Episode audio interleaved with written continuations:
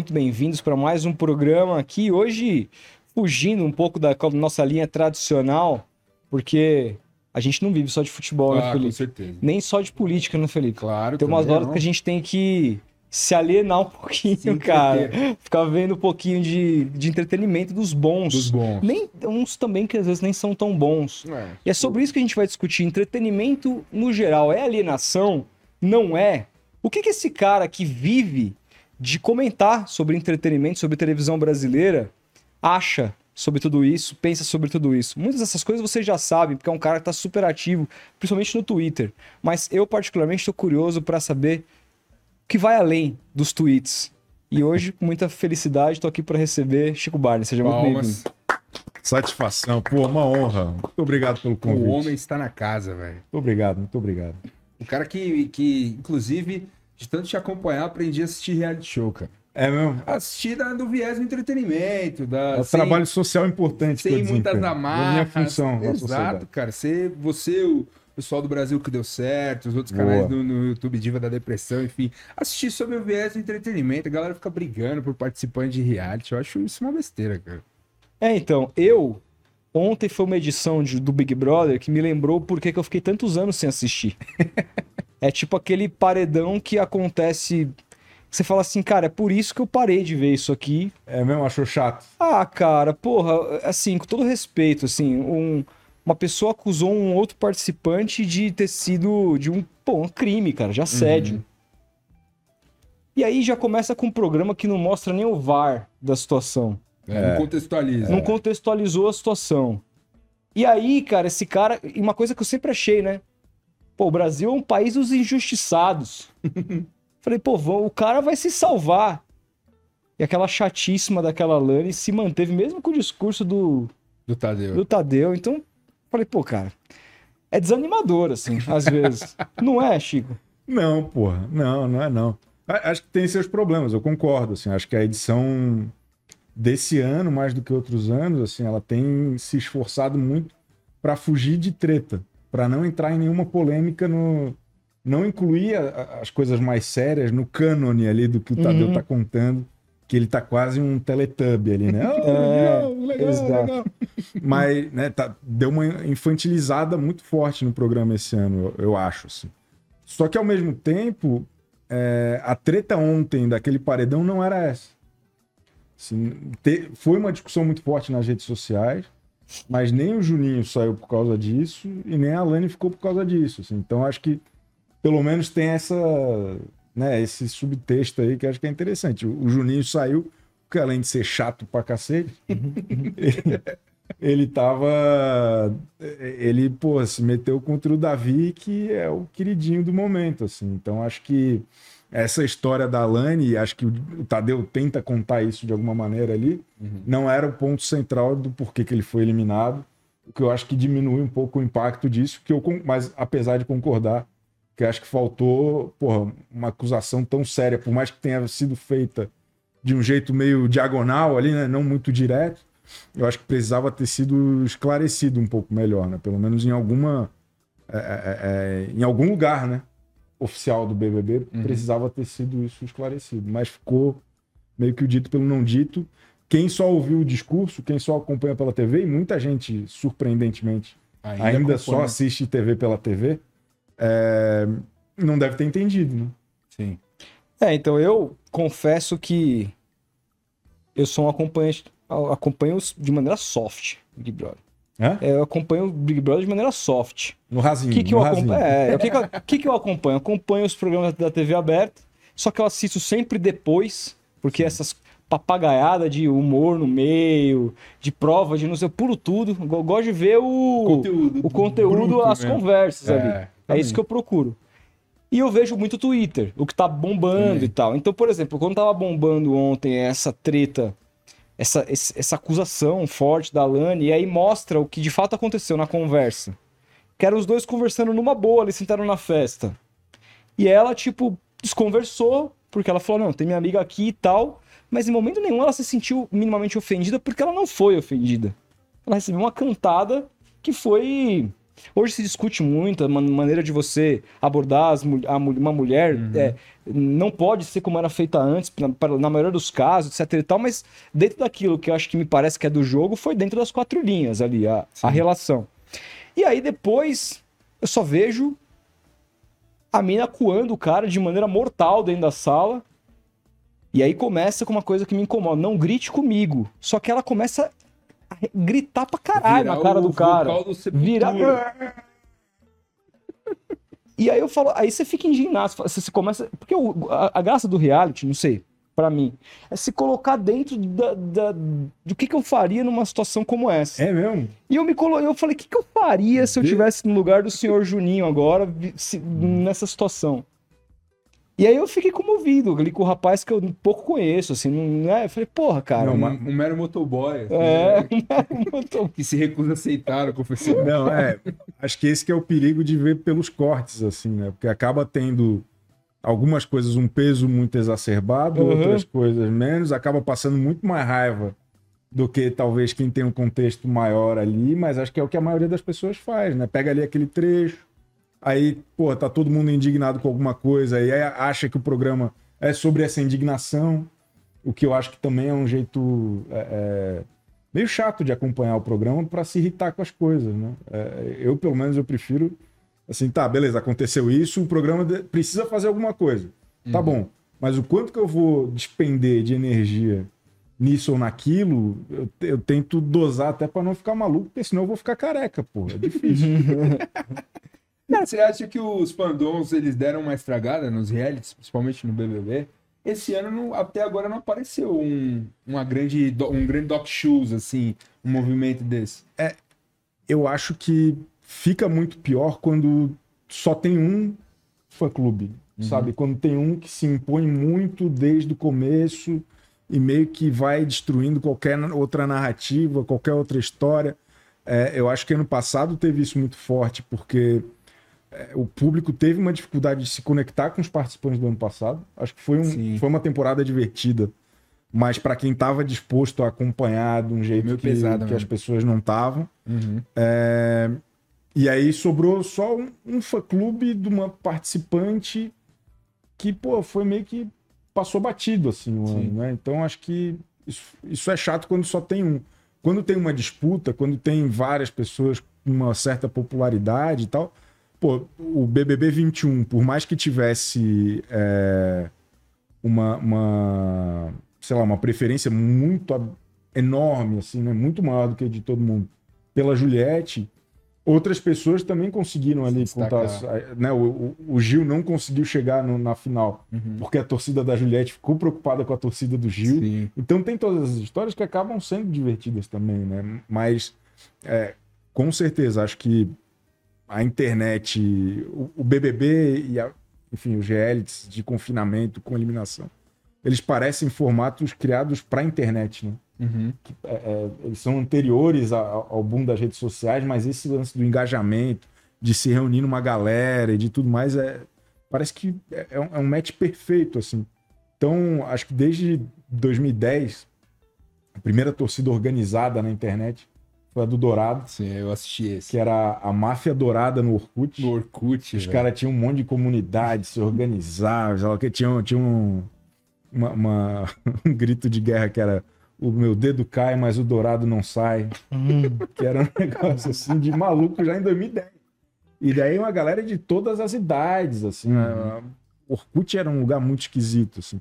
E aí isso foi se sofisticando cada vez mais, né? Até chegar em 2020, que acho que é quando tem uma virada de chave muito forte, que é quando vem a galera com com um fã-clube pregresso, né?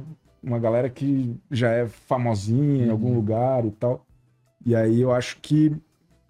é, Eu, eu acho que não necessariamente estraga o reality show, mas acho que direciona para um lugar que nem sempre é o mais divertido. Né? Uhum. Quem vai ganhar o prêmio, eu, eu me importo muito Eu pouco. também.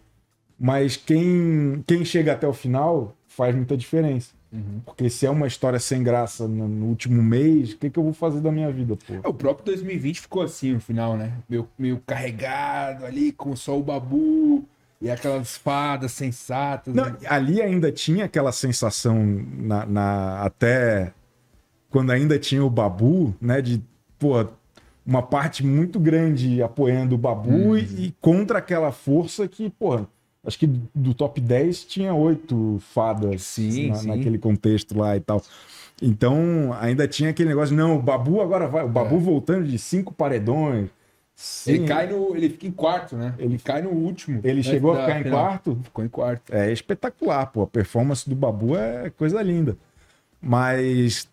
é, E aí eu acho que tem essa emoção, assim. Daí, pô, a reta final, a última semana ali, quando eram só aliadas, daí fica chato. Sim, sim, sem dúvida. Você acha que o. A, a- Isso que eu tava falando com o Rodolfo aqui antes, tipo, cara, pensar, sei lá, de 2010, você falou do BBB do Dourado.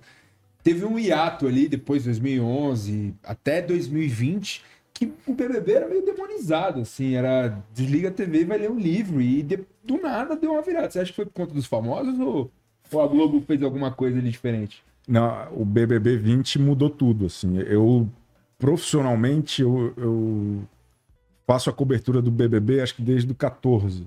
Uhum. 14 ou 15, não lembro. É, E, cara, era, era- eram edições meio restolhas, né? Foi, foi cada vez mais ficando num, sei lá, numa bolha, assim, da galera que gostava muito de reality show, que se interessava por aquilo. Tinha uma audiência enorme, mas cada vez menos relevante. Uhum. Assim, não era um negócio que realmente, pô, comovia. Tinha uma outra edição, eu lembro que a, a 16, 17, 18, a 16 foi a última do, do Bial, a, a 17 foi a da Emily, do Marcos Harter lá, que teve um monte de confusão. A primeira do Thiago, né? Foi a primeira do, do Life. E a 18, que pra muita gente é uma das melhores, que tinha a Ana Clara, que a Gleice ganhou e tal. É, acho que essas três foram um respiro nesse, nesse meio, assim, Uhum. de, de quando o, o reality estava mais embaixo. Mas em, em 2020 ele é quase relançado, assim, é como se ele começasse de novo. E aí é isso, ficou cool, né? Tem uma cobertura na internet das páginas mais populares, todo mundo tem uma opinião, tem um monte de gente que vira celebridade nesse contexto, assim, e tal. E, e, e a Globo também, ao longo desses últimos quatro, cinco anos, foi, acho que sofisticando a cobertura dela, sabe? Foi aprendendo com o que as outras pessoas estavam fazendo, as outras plataformas, e, e acho que foi melhorando também. Sim. E como é que começou essa cobertura profissional de reality show? É, imagino que antes disso você já acompanhasse pra caralho e tal. Eu vi você comentando outro dia que você acertou que o Bambam ia ganhar o primeiro Big Brother. É verdade isso aí? Como é que foi tudo É isso? tudo verdade. O... Cara, minha mãe. Ó, ó, que história distante. Mas a minha mãe era viciada nessa porra. Assim, ela amava. Gostava muito. A- a- ela, ela começou a, a comprar o pay-per-view quando era coisa de gente esquisita. Assim, não era 20 pila no Globoplay, tá ligado? Era aquelas uma- porra que era 400 reais. Por quê, tá ligado? Hum, E, sei lá, duas câmeras, um negócio assim. E ela amava, assim. E aí eu achava interessante, tinha visto Casa dos Artistas, BBB ali no começo e tal. Mas sempre gostei. Mas eu sempre gostei muito de TV e sempre gostei muito de escrever sobre TV, assim. Mas, e tinha um blog, sou, sei lá, da primeira geração de blogueiro do Brasil. do Brasil. Em 2002 eu tinha um blog. Mas nunca de um jeito estruturado, profissional, assim, né? E daí... E falava muito sobre isso já no Twitter, assim. E daí, 2014, 2015, o, o Diego Assis, lá do UOL, me convidou para escrever sobre o BBB X vezes por semana. É, e aí foi legal, me chamou de novo e tal. Daí isso aí virou uma coluna fixa em 2017 para falar de, de cultura popular no geral e tal. Mas, é, é, mas porque era um interesse meu. Assim, eu sou publicitário, não sou é jornalista jornalista. nem nada. É, mas sempre tive um interesse, sempre tive um. é, sempre busquei exercitar o meu olhar sobre isso. Assim. Então foi, foi um pouco nesse sentido, de, de sei lá, curiosidade, interesse. Né? Cara, é, é, o pessoal tava perguntando aqui é, quem vai ganhar esse BBB 2024? Quem que você acha que vai ganhar? Cara- Palpite, não aquele tipo Kelly. Eu, eu acho que tá difícil do, do Davi perder, cara. Porque se a Yasmin e a, e a Vanessa forem eliminadas, tipo, semana que vem, eu acho que ele perde força. E acho que seria melhor para todo mundo. Para elas, para ele, para o programa, para nós que estamos assistindo. Tá chato pra cacete elas nessa, Nossa. nessa obsessão. Mas eu, eu vejo ele um cara muito é, focado e inteligente e jogador, assim. E aí eu, acho que tudo que aconteceu nesse começo, ele tá sabendo é, administrar uma maturidade até surpreendente para quem tem 21 anos, assim. Então eu, eu, eu vejo um potencial grande dele ganhar, embora tenha outras pessoas ali, né? Pô, a a Isabelle, que é uma celebridade né, na, na área dela, uma pessoa ali culturalmente super importante, que entrou junto com o Davi já com um apoio popular. A, própria Beatriz, apesar de insuportável, acho que ela tem ali um lado humano que as pessoas se conectam também. Uhum. Mas acho que é difícil sair do Davi, e se sair do Davi, fica entre esses três. assim. Ah, isso pra mim tá muito nítido, cara. Inclusive, é engraçado, né? Às vezes as pessoas eu vejo que elas se apegam. Porque há, há várias maneiras de alguém ganhar isso aí. Eu não acompanhei, por exemplo, o Big Brother, que foi um cara do camarote que ganhou, né? O. O Arthur. O O Tuti, Arthur- o é. Tuti, o pãozinho. Exato. Esse eu desisti no meio do caminho. Então, Mas... mas. que inveja de vocês. Desisti, cara. Mas, assim, a questão é, a- até esse cara ganhar, eu achava impossível um famoso ganhar, Ah. porque o Brasil tinha muito aquela questão de, porra, lembra do, eu lembro dos Big Brothers bem anteriores, aquele tipo da Cida que ela ganhou. Claramente ela ganhou porque ela precisava mais, assim, Uhum. porque ela não tinha uma me corrija se eu estiver errado, mas ela não tinha uma grande história, era uma pessoa, era uma considerada planta assim. É. Né? É. E aí, isso foi mudando. Acho que, o- acho que o brasileiro também mudou a maneira dele, dele assistir reality show, não? Cara, eu, eu acho que isso sempre flutuou um pouco, assim. Eu, eu acho que no final das contas é a história que mais encanta, assim. E, e acho que não tem, não, não tem como um padrão, mesmo nos primeiros anos, ser essa coisa do quem precisa mais e tal.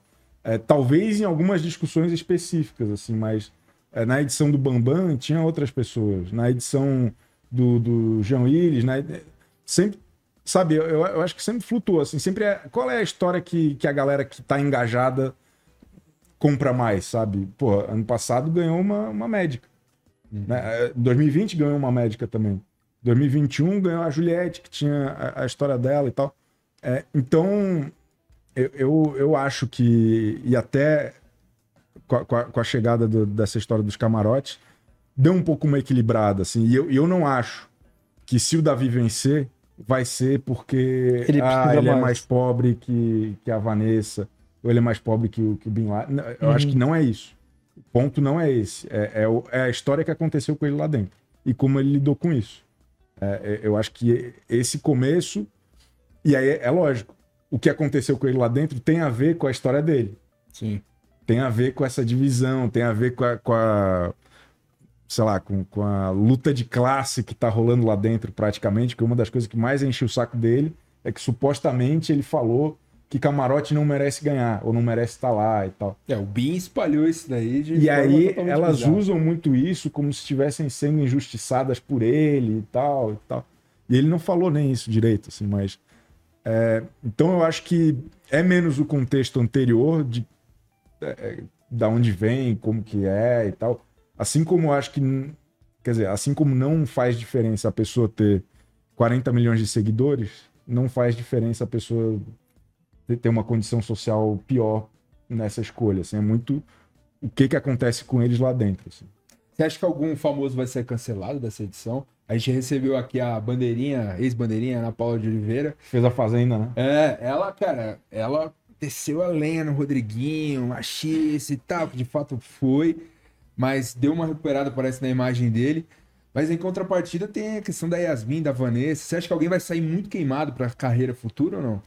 Cara, eu, eu acho que sim, mas eu acho que tudo passa, assim. né? Eu acho que não, não- pode ter uns meses aí de dificuldade, sabe? De ter que lidar com alguma coisa e tal. Mas, por exemplo, o, o Rodriguinho, ele fez a, a carreira solo dele à margem do, do, do Do mainstream, mainstream, assim, sabe? Ele, ele pô, durante um tempo, ele até evitou isso. Então, ele, ele voltar para o núcleo que já está aberto para ele, Tem, tem uma galera que fala assim, ah, o pagode não cancela ninguém e tal. E é, e é, e que isso, assim. Mas, mas eu acho que os benefícios sempre acabam sendo no longo prazo maiores. Porque eu acho que daí depois, quando ajusta, as pessoas lembram, ah, não, ele, pô, tô ligado quem é, sei quem é e tal. Porque as histórias vão se dissipando com o tempo, né? Muita coisa, sei lá, todo ano tem alguém que durante o programa o público ficava falando, porra, essa é a pior pessoa do mundo.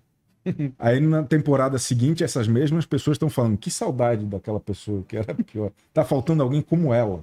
Sim. Sabe? É, é, é sistemático, é todo ano acontece do mesmo jeito. E vai acontecer. Ano que vem eu não duvido nada. Vai ter gente, nossa, bom mesmo era a Vanessa Camargo, que era obcecada pelo Davi. Pô, a Conká, velho. Direto, você vê no Twitter assim, os memezinhos dela aparecendo de novo. É. Na época que ela, de fato, humilhava o Lucas Penteado lá, ela foi a pior pessoa do Brasil. assim. A, a Lumena, com, com a história com o Lucas Penteado, o próprio Lucas Penteado, acho que no- a, a Sapucaí é longa, assim. Acho que dá tempo de, de, sabe, com recuo de bateria ali, o negócio vai e dá tudo certo, assim. Acho E, que- cara, é uma coisa que a gente sempre observa conversando com as pessoas sobre reality show, ainda mais esse nosso meio jornalístico e tal, sempre foi visto como uma coisa meio à margem, assim, uma coisa alienadora. E não só o BBB em si, a Fazenda, acho que até mais, existe um preconceito ainda maior com a Fazenda, que seria um A reality meio a série B do Brasil. É, tipo isso, assim. É, Série B, bondade sua. é, então.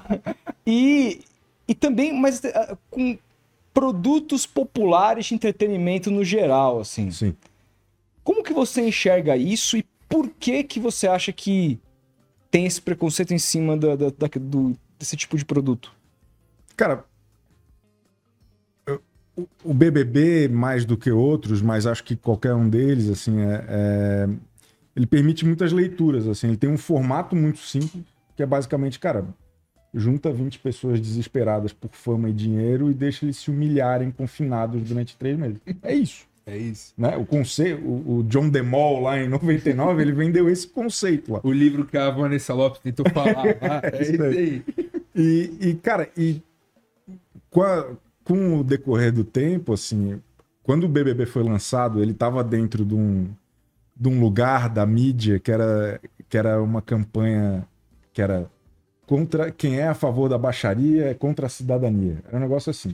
Que era tipo a banheira do Gugu, era o João Kleber, era o Faustão na época, da Atena, Sônia Abrão. O BBB ocupava esse lugar. E durante muito tempo ele ocupou esse lugar de realmente a margem, um negócio, pô, baixo nível, sei lá o quê. A Globo estrategicamente colocou o Pedro Bial para apresentar, não por acaso. Para dar um verniz, de, não, peraí. É, Intelectualidade. é a banheira do Gugu, mas é a banheira do Gugu com o Bial, porra. Já ouviu os discursos desse Porra, cara? aqueles discursos O cara- eram foda. O cara que tava lá na, na, na- na- queda do muro de Berlim, porra. Então, a, a- a Globo estrategicamente começou a construir aquilo, mas demorou muito até é, esse BBB de hoje, que parece uma, uma feira de, de marketing, né? Com marca. Pô, os caras ano passado tinha, tinha merchan da ressaca depois da festa. Sim. Tinha, Engorda. tinha um, tinha um momento da ressaca patrocinada. É, é um, é um case absurdo. assim. Mas o que, eu, o que eu acho é que, assim, é, no final das contas, é um entretenimento rasteiro. É, é, é uma várzea, mano. É, é- é um negócio mais baixo que alguém pode, pode assistir. Assim. Não, não tem nada para tirar daquilo.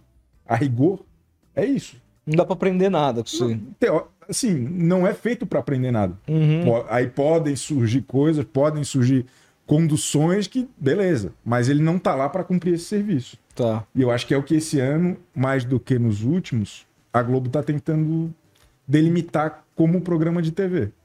Que é assim, ó, é o programa mais inofensivo possível e mais esquecível possível. A gente só precisa de espaço para colocar as marcas. É um marketplace, tá ligado? É isso que a, é isso que a Globo tá fazendo. Tudo que acontece ao redor dele nas discussões da internet é ao redor, não é nele. É ao redor dele. É a partir dele. É, mas eu. E aí eu acho que esse preconceito ele aparece principal, assim, também, não principalmente, mas eu acho que tem, tem um preconceito de classe, porque o que é popular é, porra, não quero. Sabe, sabe aquela história que tinha de, ah, eu vi no ratinho porque eu tava passando no, no, no, no, no- bar, na, na- no quarto da empregada, sabe? Porque Uhum. tinha isso muito. né? Programa de gente pobre. É um assim. programa de gente pobre. é uma- Uhum. Acho que em- de 2020 para cá isso deu uma mudada por conta da presença de famosos que de alguma maneira dão uma validada. Acho que o Thiago Leifert dava uma outra validada, acho que o Tadeu e tal, as marcas. Mas eu acho que é- acho que tentar colocar isso como um negócio necessário, fundamentalmente ruim, só porque não tem nenhum estofo né, é como o cerne ali da parada, é, eu acho que é um pouco desse, desse preconceito. Assim, é, durante muitos anos, quem escrevia sobre TV odiava TV. Assim, é, é, o, cara, o cara que 30 anos atrás, 40 anos atrás, sei lá, escrevia sobre TV, ele queria estar escrevendo sobre Truffaut, sobre, sobre cinema, sobre alguma outra coisa. E daí sobrava aquilo lá, não tinha uma cone- conexão. Eu acho que culturalmente isso foi mudando também. Porque hoje, enfim, todo mundo, ou boa parte das pessoas que produzem conteúdo sobre alguma coisa, são em algum nível é, entusiastas daquilo. Né? É, sei lá, vocês falam de futebol, não é porque sobrou para vocês o futebol. A gente gosta, pô. Sabe? É, é- é parte da, da identidade de vocês. Acho que na internet, se for pesquisar a galera que tá lá falando de TV, falando de BBB, é porque aquilo diz muito a respeito dela. Então, é, é, eu acho que começa a ter daí uma mudança de como que isso é empacotado para as pessoas que consomem, também por isso, sabe? Também por conta desse filtro de, cara, quem, quem tá falando sobre isso? Uhum. Eu acho, eu, eu fico vendo as discussões na, na internet, às vezes a galera parece que quer mudar algumas coisas pelo viés do BBB, assim. Eu fico indignado, eu falo, gente, a gente não tem que discutir. Tudo bem, tem pautas que acontecem lá. Eu falo, caralho, a galera tá discutindo machismo no BBB, discutindo racismo, umas paradas super sérias que a galera transforma num, num- numa parada superficial ali na discussão.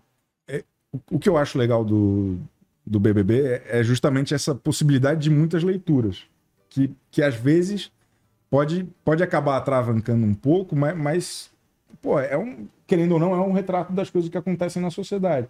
E como é. Acho que não tem nada além do futebol que, que junte tantas tribos ao redor do mesmo assunto. Assim, Sim. sabe? A galera acompanha meio como futebol. E, e- e gente muito diferente, com interesses muito diferentes. Então cabe essa discussão. E, é- e aí, enfim, tem, tem gente que gosta mais de ver pela besteira, pela baixaria. Tem gente que nem acompanha o BBB, mas fica esperando saber qual vai ser a polêmica para opinar Putz, e para dizer o que, que vai ser. Eu- acho que a Carolina Dickman falou semana passada. É um absurdo o que está acontecendo com o Davi. Eu não assisto o BBB, mas eu gosto de esperar. Daí ela explica toda a situação, assim. Que eu acho que é, enfim, é, é uma é uma leitura possível também e são discussões que acho que muita gente acaba aprendendo muita coisa por conta dessas discussões. E aí o programa também tem essa função que pode ser. Ele, eu acho que ele não surge para isso. Ele pode ser social. Mas ele pode ter essa função para quem tiver interessado. Uhum, entendi, entendi. Você consegue se lembrar de alguma edição que chamou atenção para alguma questão que foi discutida de maneira que teve certa importância socialmente a partir do alcance do BBB? Cara, eu acho que todo ano tem. Acho que todo ano tem alguma, alguma questão que.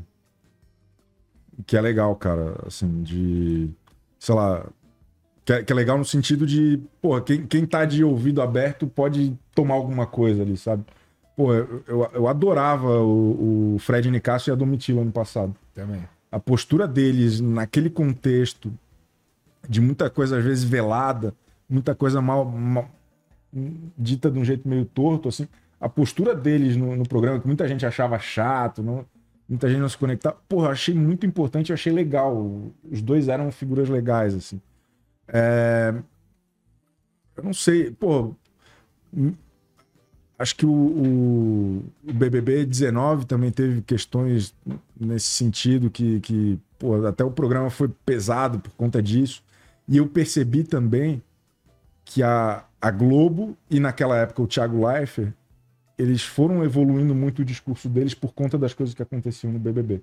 Acho que no BBB 18 teve uma participante, a Nayara. Ela uma- ela é jornalista é, é negra, ativista e tal. E daí, numa defesa dela de algum paredão, assim, ela falou: Ah, tô aqui representando a, a minha comunidade, as pessoas que pensam como eu e tal. E aí, naquela oportunidade, o Thiago falou assim: não, vocês não são avatares de ninguém aí, vocês estão aí por vocês. Aí passa dois anos o BBB 20, passa três anos o BBB 21, o discurso se transformou muito. Assim, de, de um entendimento de que aquelas pessoas, goste ou não, concorde ou não, mas estão é, é, representando papéis ali que, que se conectam com como as pessoas se sentem aqui fora. E aí, é, é, e aí acho que tem uma mudança ali que deixa de ser o Boninho do, do Velho Testamento, sabe? Que, que era mais cruel de ameaçar arrancar o braço da vovó Naná, sei lá o quê. E muda, e acho que essa mudança foi fundamental, por exemplo, para ter um apelo maior mercadológico mesmo, sabe? É, é, é, é no 2020 para cá que porra, vira uma máquina de, de merchan lá dentro. Eu, eu tava falando com a Ana Paula Renault, do BBB 16. Uhum. Ela ia ganhar o BBB 16, foi, foi expulsa. expulsa né? É, e ela tava falando, porra, a única ação. Teve uma ação só que ela participou, do BBB 16. É, corta para 2020, porra, quase todo dia tinha. Corta para hoje em dia, Nossa. cada programa tem, sei lá, três, quatro ações é. publicitárias na, na TV. Fora o que acontece todo no entorno, assim, né? Então, é, eu acho que essa mudança de entender um pouco mais esse potencial social e, e consequentemente, mercadológico do programa, eu acho que foi uma, uma virada de chave importante até para a sobrevivência do. Sim, um, um, momento muito marcante que eu lembro é, do Thiago foi quando, em 2021, rolou aquele lance que o Rodolfo não esse, o, hum. o sertanejo fez a, a piada infeliz com o cabelo do João uhum. e o Thiago interveio de maneira brilhante ali num, num discurso super elucidativo sobre racismo, pauta antirracista também. Ali eu achei, falei, cara, ali deu uma ultrapassada. Foi. E o, o Thiago explicou, o João explicou no jogo da Discord, o Rodolfo rebateu como uma pessoa ignorante ali que não sabia que tinha reproduzido uma fala racista, ali eu achei um, Foi. um, um episódio muito marcante. Assim. Foi. Não, e, e, eu acho que o Thiago, com essa mudança de pensamento, o Thiago aprendeu muito bem a, a, a lidar com essas questões lá cada vez melhor. E, e acho que foi importante. Acho que foi. É, pena que esse Rodolfo entrou por um ouvido. É, você viu ele agora? Outro, Porra, o cara não aprendeu nada. Cara, e assim, Nesse BBB particularmente, até para discutir uma parada maior, é... é o que você falou. Você falou de uma representação de luta de classes que para mim é, é, é nítida ali, que é muito daquele discurso de que o cara é violento porque ele é preto, pobre, mas eu sou casada com um cara que tem três Maria da Penha. É um, é um negócio meio assim. E aí, a partir disso, que, que vem muito nessa figura da Vanessa Camargo, o Rafinha Bastos fez um tweet, não sei se você viu, deve ter visto, que eu vou até ler aqui, e falou assim: deixa eu falar uma coisa, a Globo, a Globinho não vai deixar a Vanessa se afundar no BBB. É muito poder, muita marca, muito Zezé, muita agência, muita grana envolvida. Num passe de mágica, ela vai virar santa, anota aí. Ela não é a Conká, ela não tá sozinha. Por trás disso, tem muita gente grande. E aí, depois de um. Dias depois disso, a Vanessa. E ele mesmo retweetou esse próprio tweet é, há quatro dias atrás, pegando um trecho da conta oficial do Big Brother, dizendo que a Vanessa retirava o que tinha dito sobre o Davi em termos de manipulação, meio que discutindo com a própria amiga sobre a, tem um, uma parte que eu vi, é aquilo, né? O cara que vê picado, mas é uma parte que eu vi numa conversa dela com a Yasmin, a Yasmin, pô, da onde, da onde essa mulher saiu? Uhum, que porra sim. é essa que você tá falando? Você, tá, você cadê, voltou cadê a, você voltou diferente e elas tal? Elas brigaram por isso, elas Exato, romperam, elas é. brigam. E aí o Rafinha fala, pô, eu avisei é, o que tá rolando hoje, meu, meu tweet de cinco anos atrás, cinco dias atrás, para vocês verem aí o que tá acontecendo e tal. E aí abre margem pra gente, de fato, porque é o que você falou, a proposta do BBB é simples, meter 20 pessoas lá dentro, com regras muito simples estabelecidas, Mas, ao- mas ao mesmo tempo você fala desse gap que o BBB deu, esse avanço que ele teve em termos de anúncio, do, do quanto ele é- se tornou grande, o quanto tem cada vez mais dinheiro e relevância envolvida. Sim. E a gente tá falando de uma pessoa famosa, como o Rafinha bem disse, que tem muita gente por trás. Até que ponto hoje dá pra confiar que se quebra as, as regras de fato, e informações privilegiadas não são soltas, ou meio que a gente sabe que são soltas mesmo e foda-se, é assim que a banda toca, tem que se divertir com isso. Tem- acho que tem várias nuances, assim. Eu parto do princípio que tem que se divertir mesmo. Eu acho que se. Eu, eu acho que a, a Globo não deveria defender, é, é, proteger a Vanessa, mas todos os 26 que estão lá dentro. É, inclusive com um toque, se for necessário. Acho que não pode deixar o Deus dará quando a coisa vai avançando para algum lugar, principalmente com o termômetro das redes sociais e tudo mais. Eu acho que quanto mais defesa para manter o negócio family friendly, saca? Melhor, sabe? Mas É. isso você fala como colunista ou como o cara que acompanha o BBB mesmo? Tipo, É. Como que quem acompanha, como colunista, como quem ganha dinheiro em cima disso, porque a mesma marca que tá lá tá aqui. Então eu, tô, eu, eu sou parte desse ecossistema. Entendi. Então, para mim, também, não só pelo que eu gosto de assistir, mas pelo que facilita o meu lado, porque eu gosto do lado da bobagem, Uhum. eu, eu, eu me sinto muito menos é, é, apto a discutir as coisas sérias. Apto e, e até interessado Uhum. para falar. Eu gosto muito de ler e de consumir. Mas para falar e para discutir, eu, eu falo assim, tá, prefiro saber, tá bom, acho isso, acho aquilo, tá Uhum. bom, beleza. Mas eu vou sempre gostar muito mais de falar assim, caramba, o Michel é muito esquisito. Meu Deus do céu, o Davi é chato, sei lá, eu, eu prefiro estar Entendi. nesse eixo. As coisas mais leves ali da. Eu- é, é o que Uhum. me interessa mais. Mas essas coisas se impõem toda a temporada, a gente sabe que vai ter. A gente sempre no começo, eu costumo fazer um esquenta com a galera da Web TV, a gente sempre fala: pô, vamos torcer para gente não precisar convocar nenhum especialista em direitos humanos, não, não chamar a galera do simpósio de Oslo, entendeu? Não, vamos tentar que essa temporada seja tranquila e tal. Mas eu, ao mesmo tempo, eu acho que é- essas teorias da conspiração elas existem há muito tempo.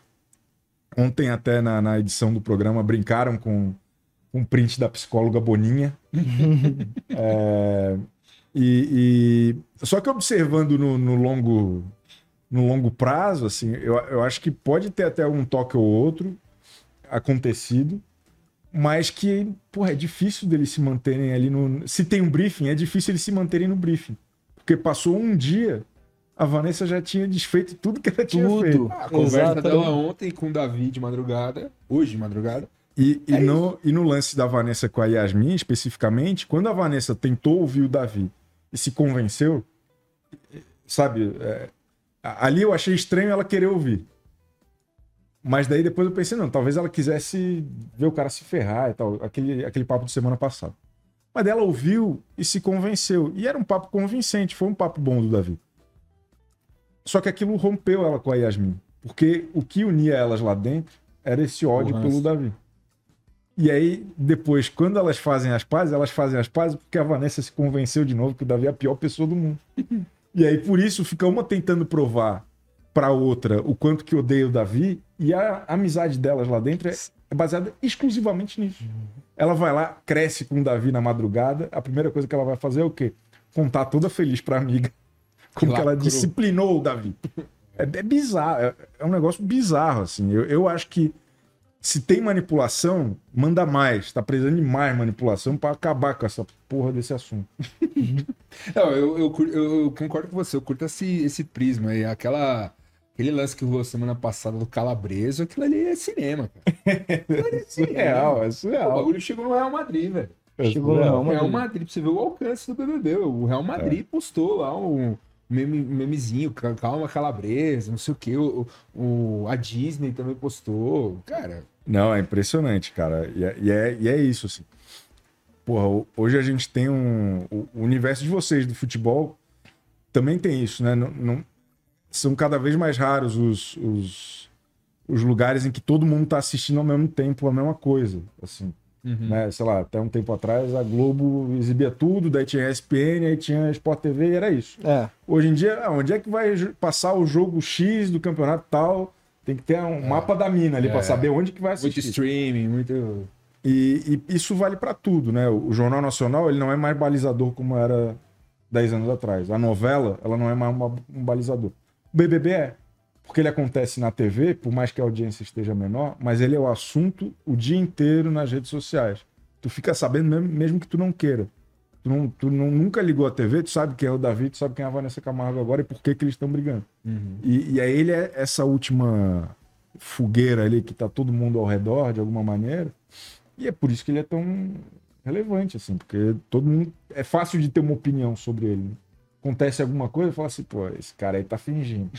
Isso aí é conspiração. Essa Vanessa é uma mimadinha de... E fica nela, porque é fácil. É a, fofo... é é a fofoca que tá todo mundo na mesma página. Todo mundo gosta de uma fofoquinha no fim, né? Porra.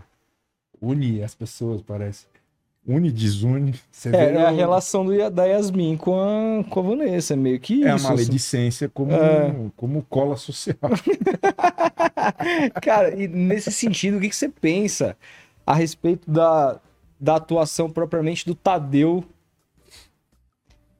no programa, né? É, é, teve um. Semana passada teve um Sincerão que eles mesmo. Eu li que internamente apelidaram como Sincerão da, Dos desastres. do desastre e tal, que tipo tinha sido péssima avaliação, inclusive da Globo do desempenho do próprio Foi. Tadeu ali.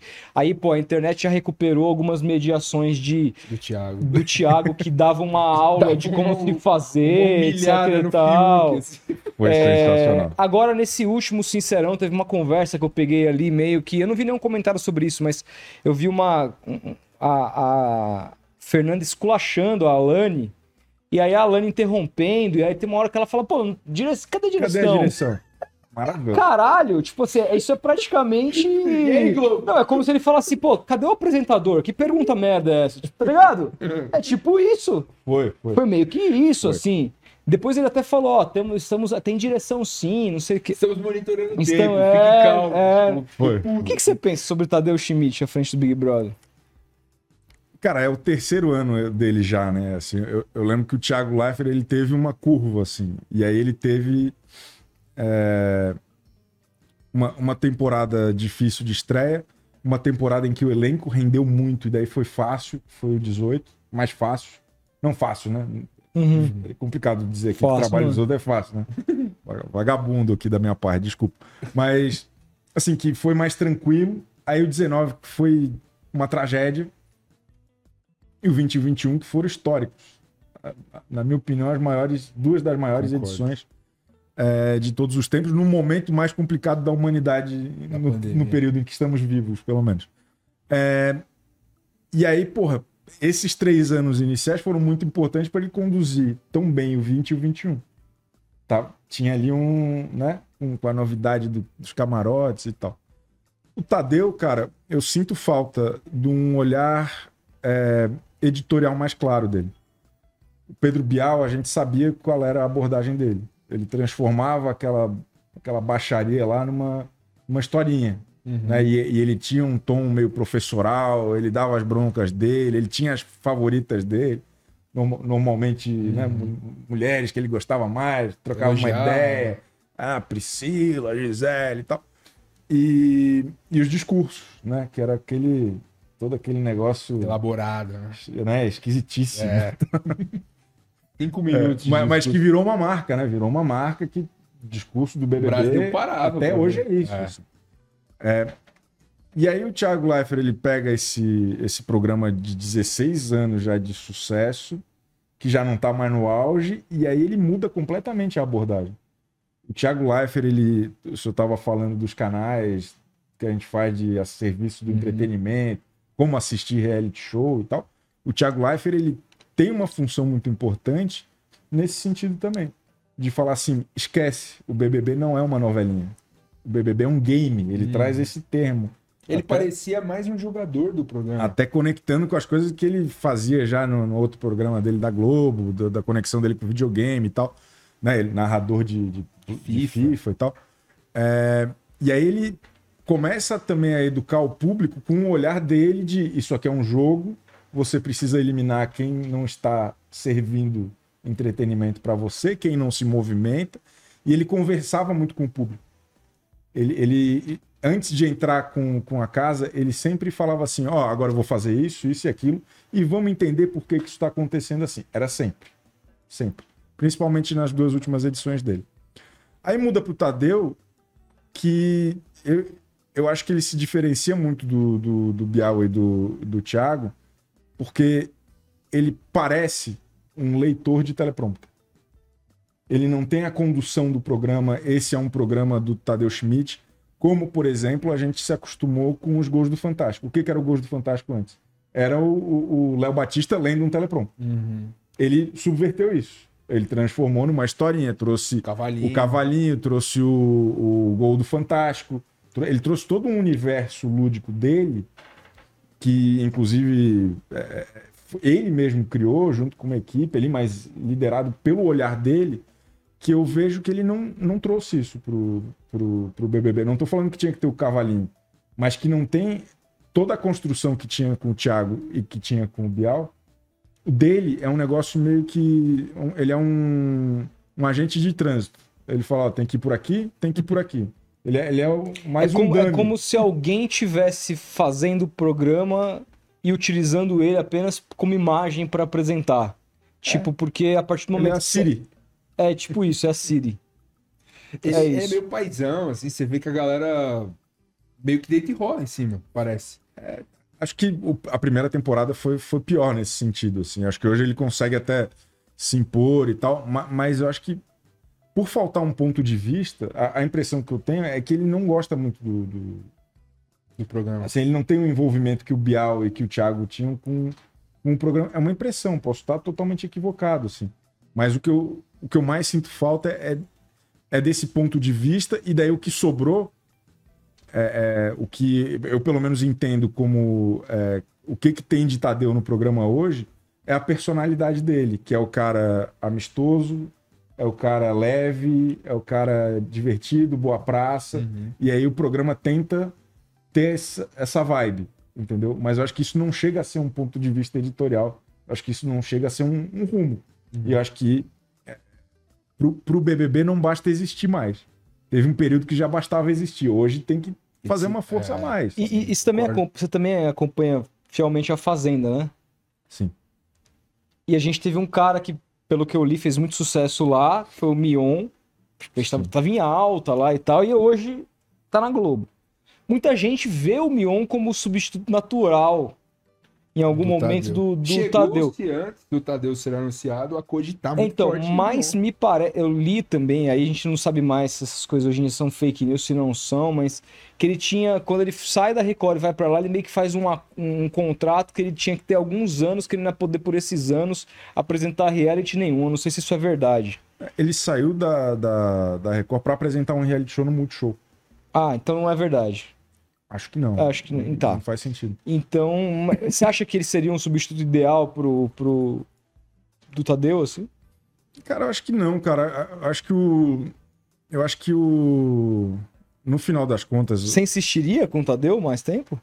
Também não. Assim, é- eu, eu acho que tem um perfil de apresentador do BBB que é legal, que é o de jornalista é, apresentando um programa de é o... entretenimento. Entendi. Eu acho isso legal e, é- e é um perfil bem diferente do Mion, por exemplo. O Mion ele se destacou muito na Fazenda porque a Fazenda ela é muito quadrada. A Fazenda é, era o mesmo texto lá do Brito, depois para os Justos e depois, depois para o Mion, só que o Mion, com muito mais cancha no entretenimento, ele transformava aquele texto num negócio que parecia dele. Mas era a mesma coisa. Era a mesma coisa. Não mudou nada, assim. Só que ele conseguiu, ele teve muito jogo de cintura nos três anos que ele fez. É, E aí, até tentaram, hoje em dia, né? Eles tentam pegar essa embocadura do Mion e colocam na Galisteu, que não faz o menor sentido, mas tá lá. É, E aí, o que eu acho do, do Tadeu, cara, tem, tem alguns fatores lá que. Por que, que eu acho que talvez ele, ele fique mais tempo e por que, que eu acho que talvez ele fique menos tempo? Ele tem. Ele é um cara muito conhecido. E, e hoje em dia é difícil ter pessoas tão conhecidas quanto ele. é, Uhum. né, numa- Fantástico é muito numa grande. posição dessa. Ele ficou muitos anos no, no Bom Dia Brasil e no Fantástico. Ele tem uma, um reconhecimento de marca no sentido de as marcas quer dizer, reconhecimento de marca não. Ele tem uma avaliação positiva é, é, publicitária que também é difícil de ser equiparada no sentido de que ele é inofensivo, ele não tem nenhuma Exato. polêmica, Bonzinho, é, né? não tem Nunca nada de falou errado nada de política É, e a gente tal. não sabe o que ele pensa, É. a gente sabe que ele brinca com, com fantoches de, de cavalo e, e mais nada. É, então ele. Pai dos cavalinhos. É, então ele. Ele é quase que isso, assim, ele, ele é um.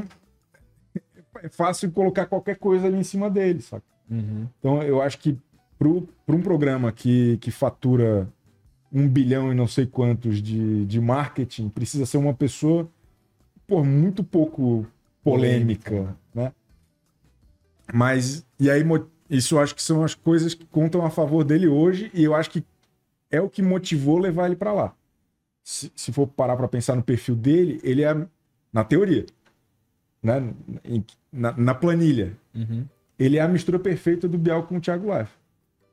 Apresentador do Fantástico, apresentador do esporte, Jornalista. jornalista, né? É, Uhum. junta as duas coisas ali, bem-humorado, Uhum. fácil, reconhecido. Eu entendo a decisão pelo, pelo Tadeu, quando foi feita.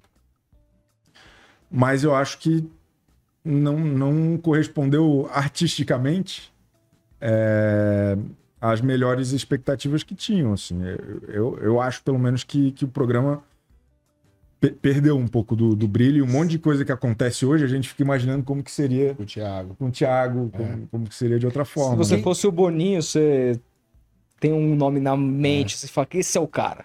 eu, eu, convenci, eu tentaria convencer o Thiago a, a voltar. É. A fazer, ó, vamos fazer mais três temporadas de Thiago Leifert ou alguma coisa assim.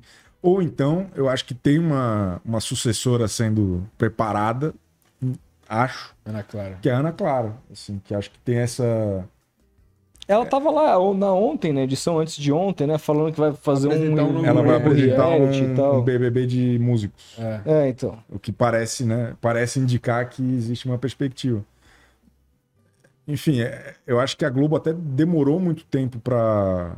Ela tá há uns cinco anos lá, desde que ela saiu do BBB, fazendo coisas e sempre muito elogiado.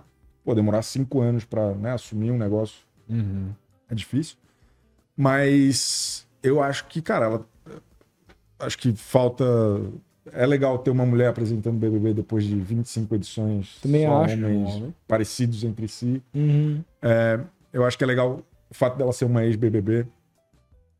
É legal o fato dela ser muito mais jovem é, do, que, do que eles, que acho que ajuda a aproximar um pouco do que, que as pessoas estão discutindo hoje, e até de coisas que, é, é, sei lá, gerações um pouco mais, antigas não vão ter o mesmo repertório para discutir quando acontece.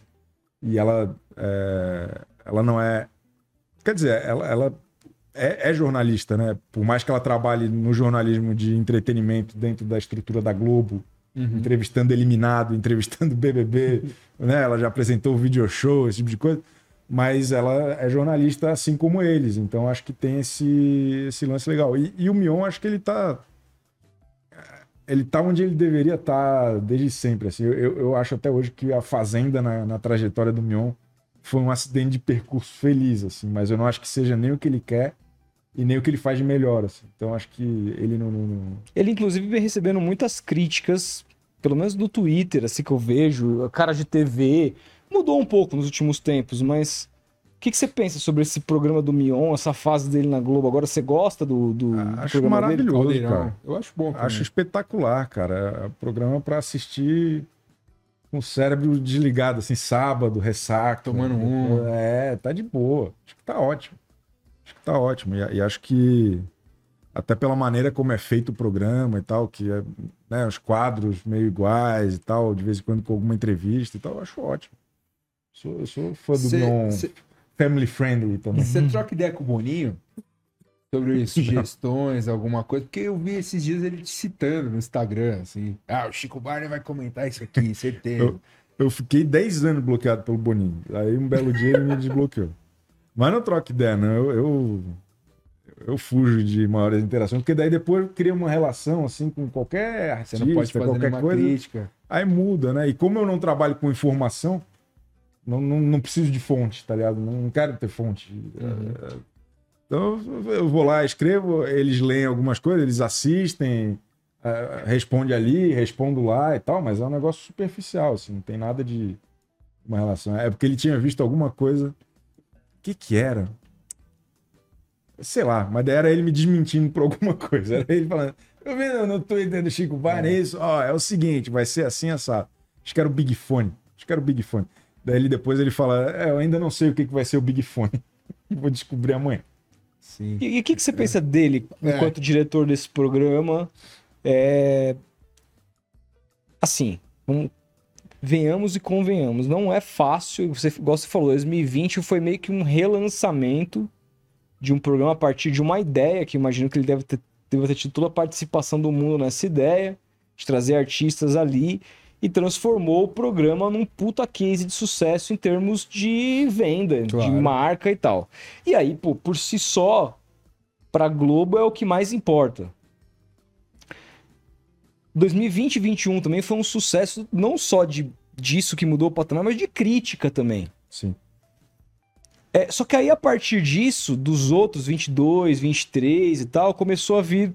Porra, isso aqui tá meio cansando, eu não sei. Mudar, de repente, esse negócio de camarote não, é. não sei se tá dando tão certo mais, etc e tal. E entramos meio que nessa e agora estamos ainda absorvendo esse Big Brother que está em curso.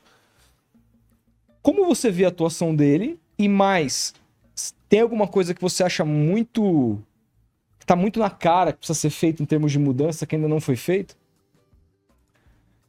Cara, eu, eu acho que fazer um, um programa desse tamanho, com essa longevidade e transformar esse programa num gênero.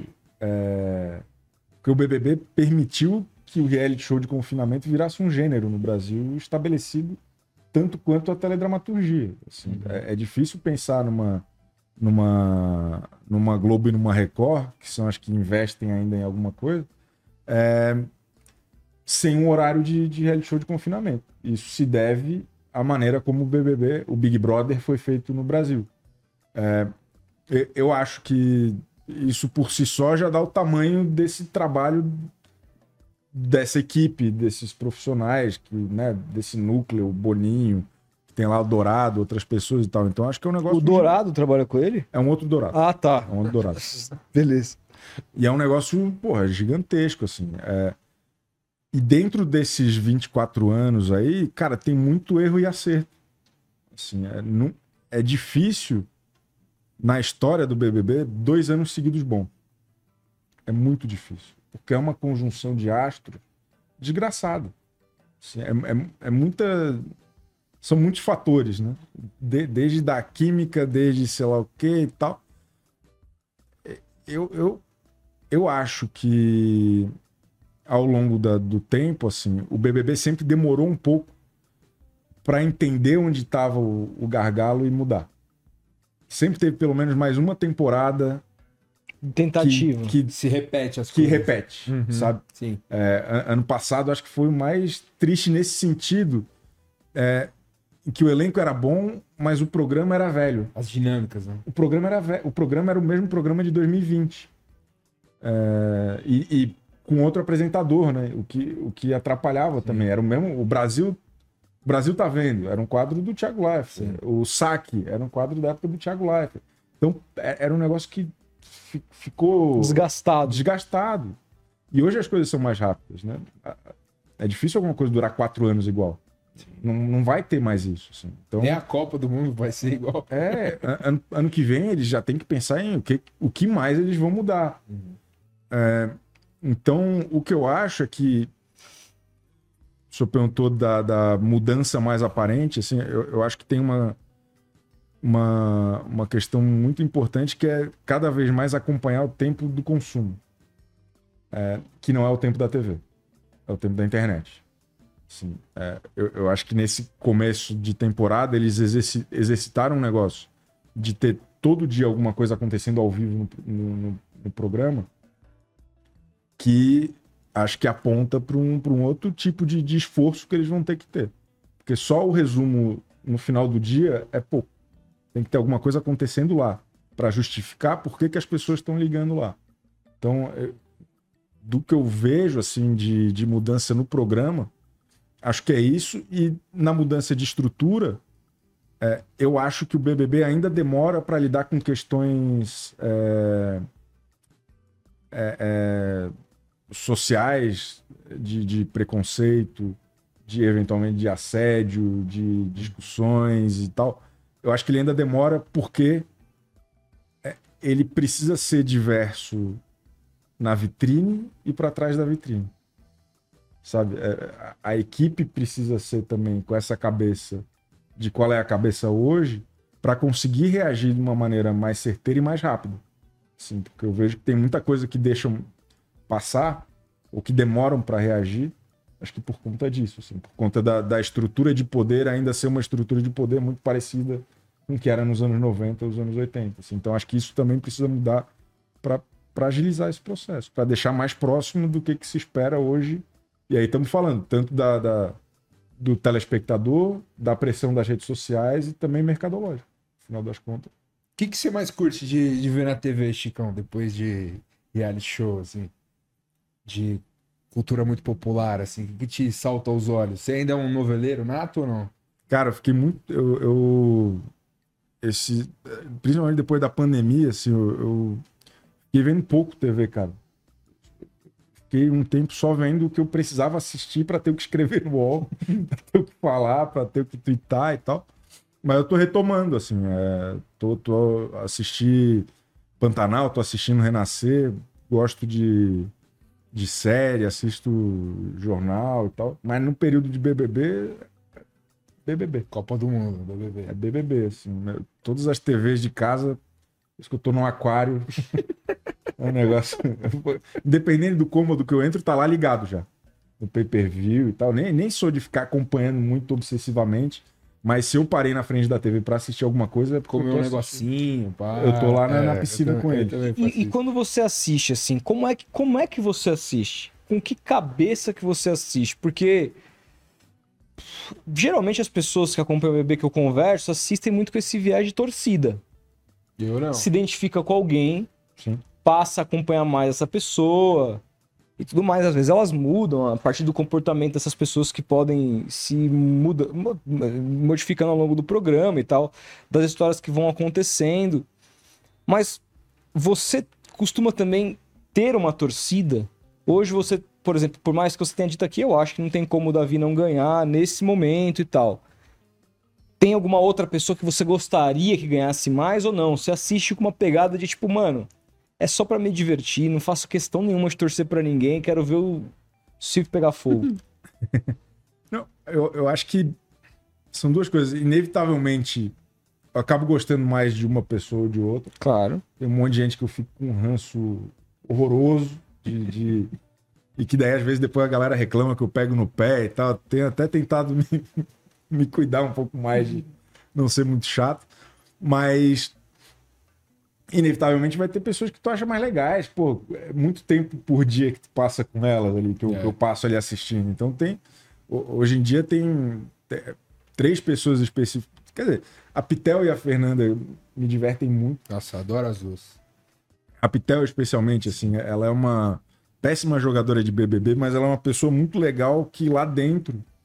É, ela, ela meio que faz a minha função lá dentro. Ela tá comentando o programa o tempo todo.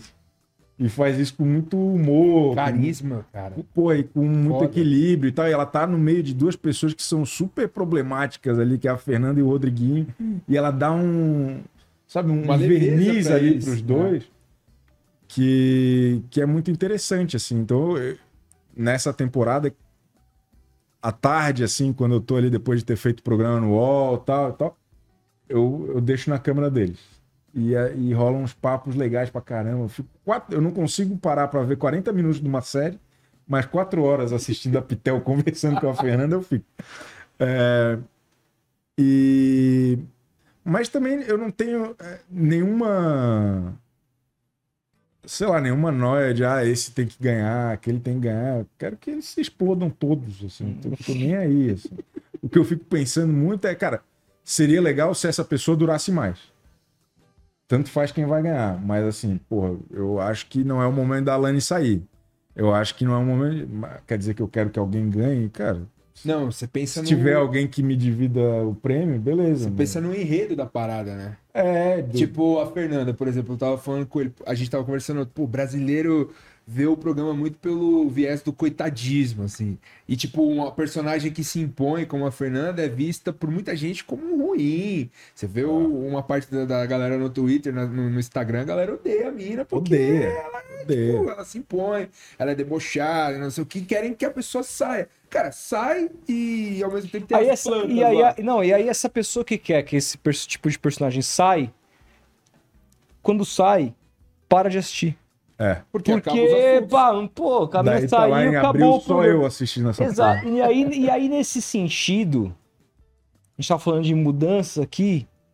Não seria a hora de inventar uma coisa louca de mudar a regra de programa de confinamento, essa porra de ficar saindo sempre gente? Por exemplo, você falou que fica quatro horas acom- acom- acompanhando a conversa de duas pessoas. Se uma delas sair, não, não, essas conversas simplesmente não vão mais existir. Você vai ter que caçar outras coisas que não necessariamente vão ser tão legais quanto. Essas conver- essa conversa da Pital e da Fernanda poderia ser garantida pelo programa a partir de um outro princípio de regra. Não, a gente vai meter menos pessoas, mas essas pessoas vão ficar até o final e. Eu não sei, cara. Ganha porque quem tiver mais seguidores. ganha, de- ganha, sei lá, tá ligado?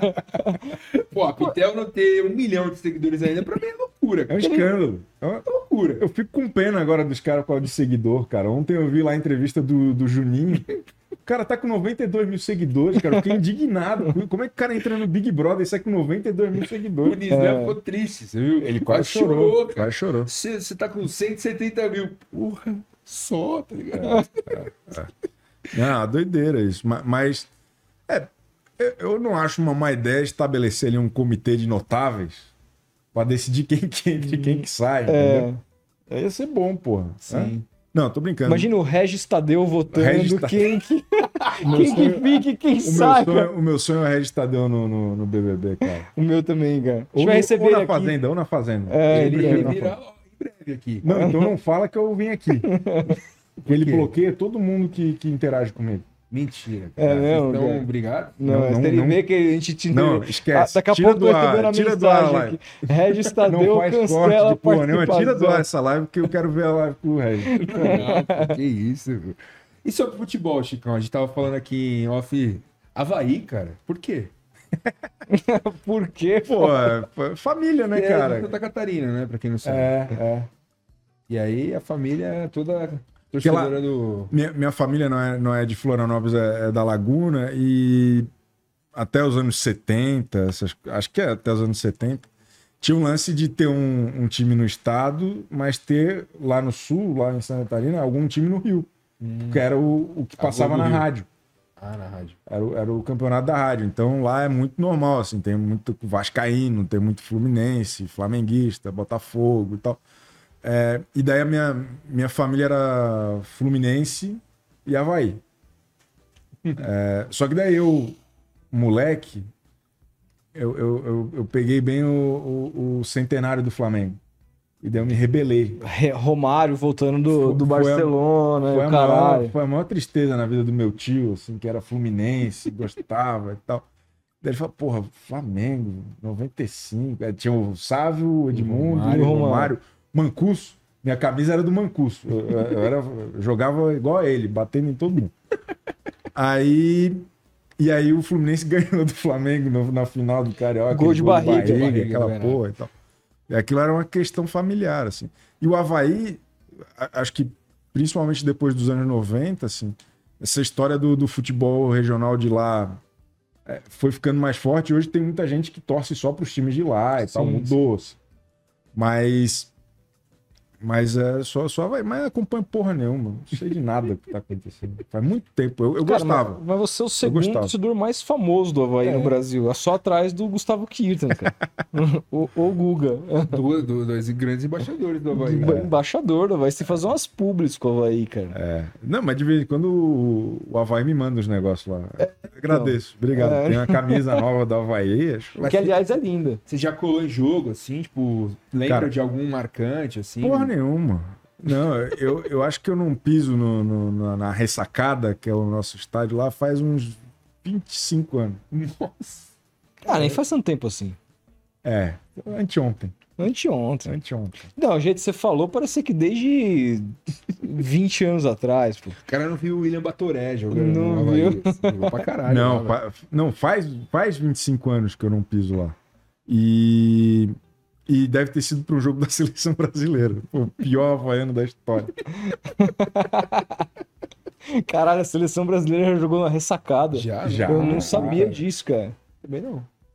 Será que não? Não, cara. Pra tu ver como eu tava prestando atenção, mas acho que sim. Acho que sim. Era algum jogo de eliminatória, alguma coisa assim. Caralho. Vamos pra ver. caralho. Cara, eu fiquei curioso agora. Seleção brasileira. Essa cara. Ressacada. Ressacada. Será? Em 94, Brasil derrotou a Islândia na ressacada. Foi lá. Olha aí. Vai- 94. 20. 30 Ah, não, anos. 30 anos, cara.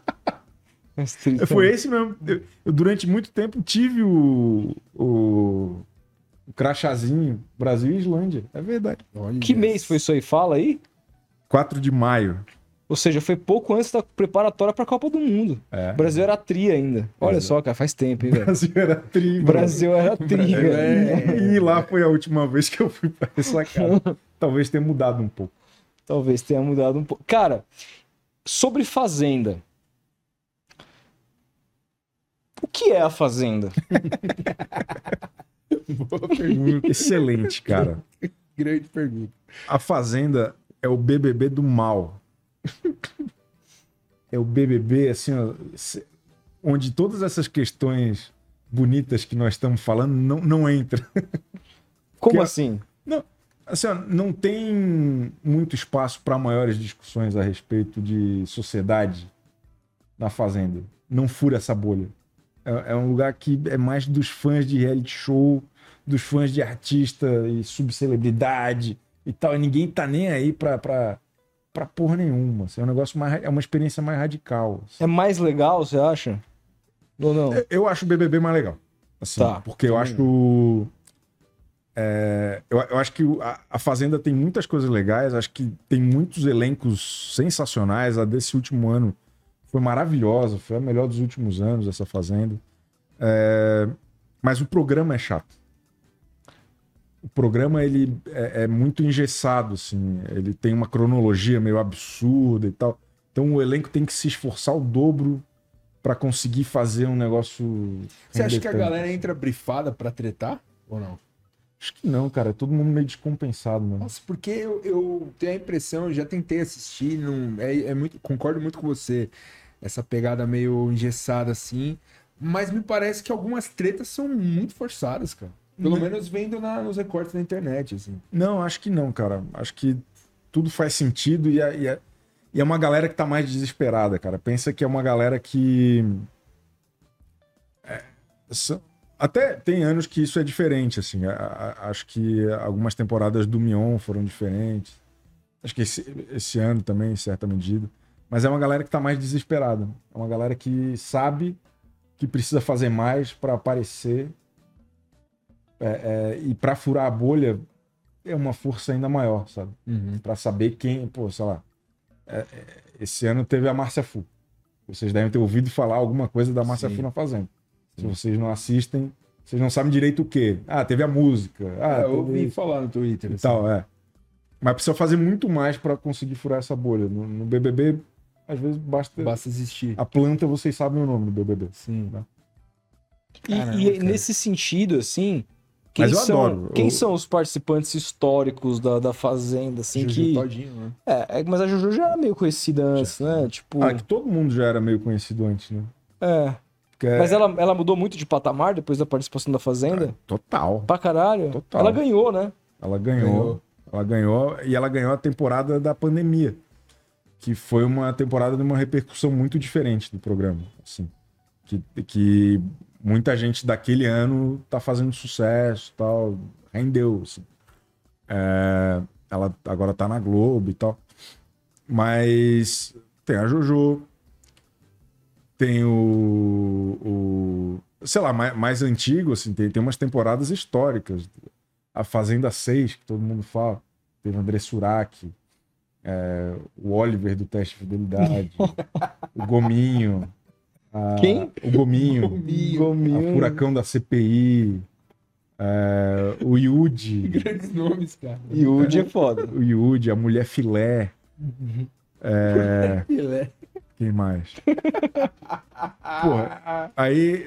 E é legal que o Carelli lá, o pessoal da Fazenda, os caras são gênios, assim, na construção dos elencos. Porque tem um negócio que é o Carelli Verso. Que assim, ó, tem, tem a pessoa que participou num ano tal, e daí daqui a dois anos vai ter um ex dela, dessa pessoa. Vai ter o filho, vai ter, sabe? Então, sei lá, a Gretchen participou, daí participou a ex-neta da Gretchen, Ex-neta. e aí no Que é a segui- tal da. da Bia. Bia. Miranda.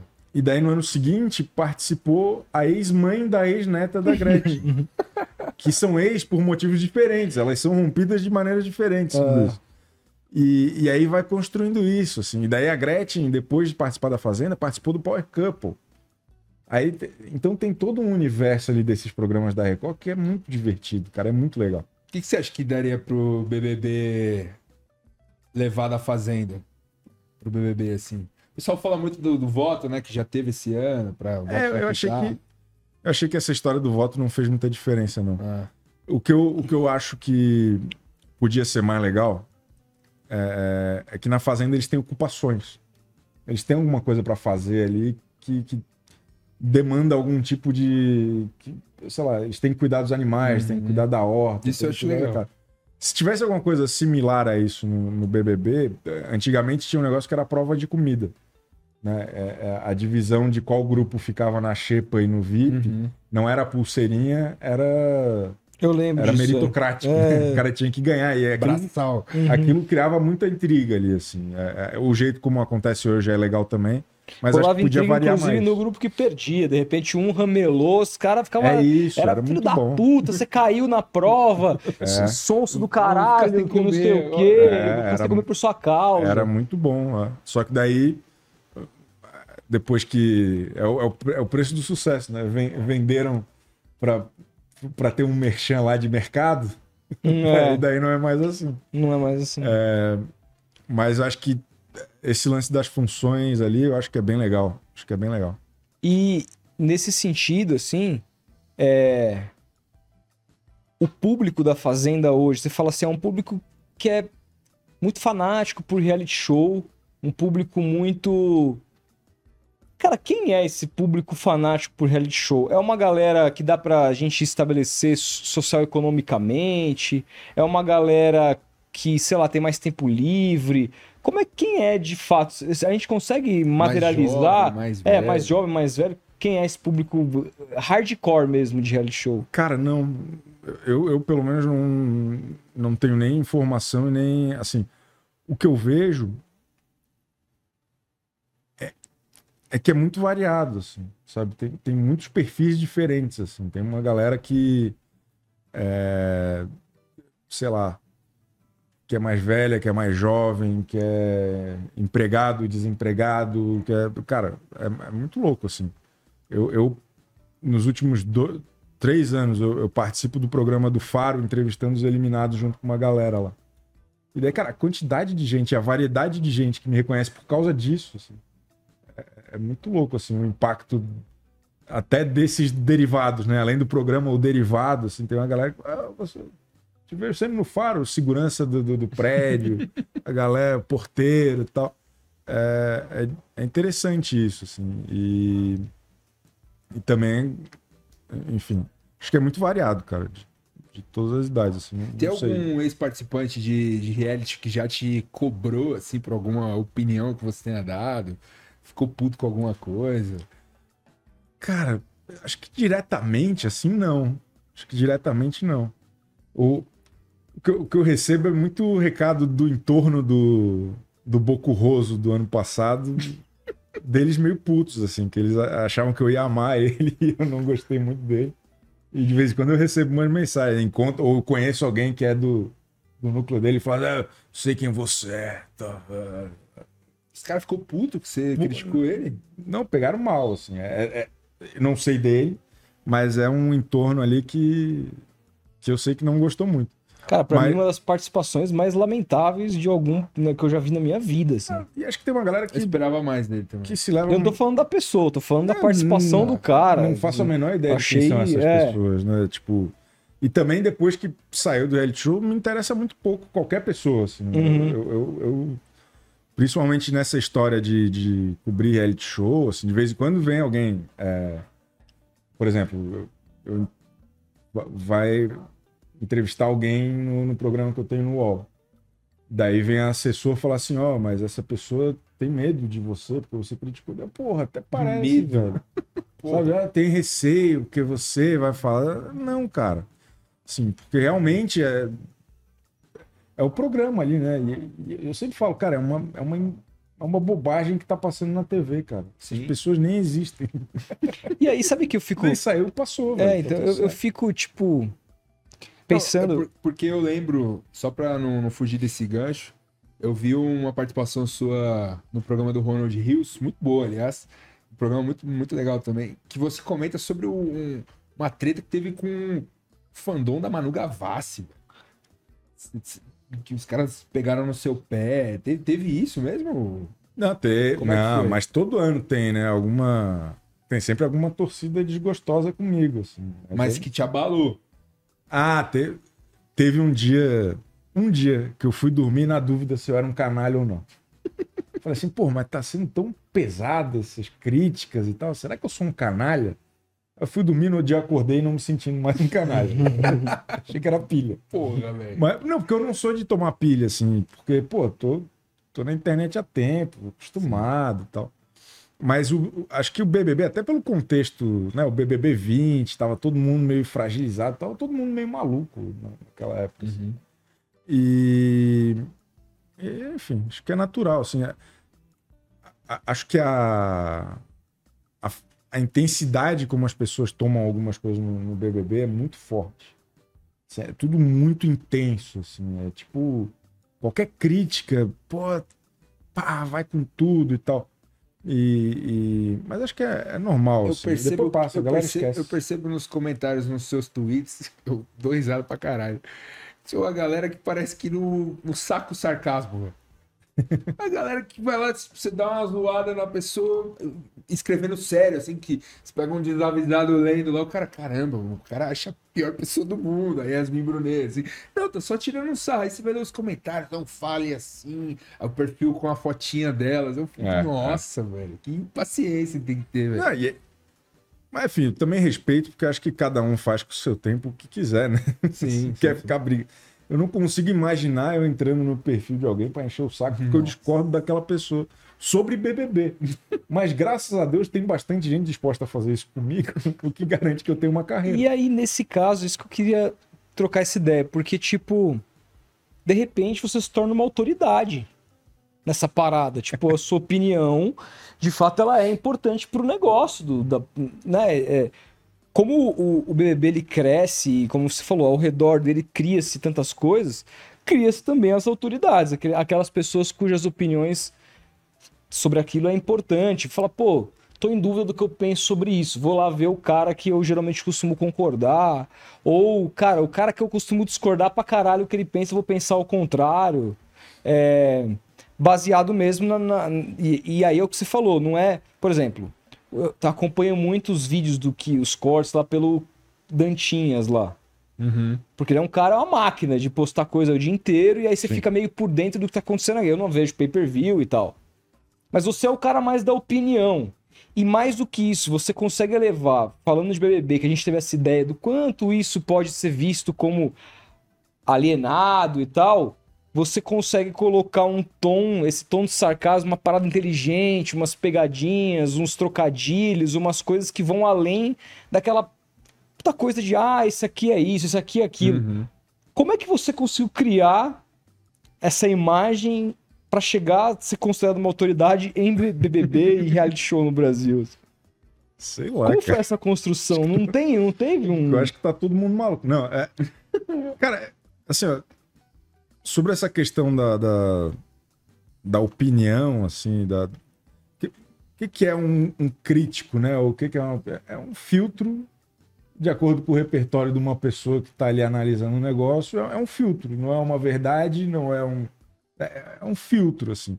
E eu vejo que as pessoas é, sempre tiveram uma dificuldade, mas isso piorou muito é, com algoritmo, com bolha, com porque a internet hoje ela é toda moldada para só ter reforço em relação ao que tu já pensa, Uhum. ao que tu já gosta, ao que tu já acredita, Quase não tem contraponto. né? É, é, tá o tempo todo ali recebendo algum tipo de reforço em relação ao que tu já tem. Eu sempre gostei de ler contraponto. Eu sempre gostei de ter o outro lado.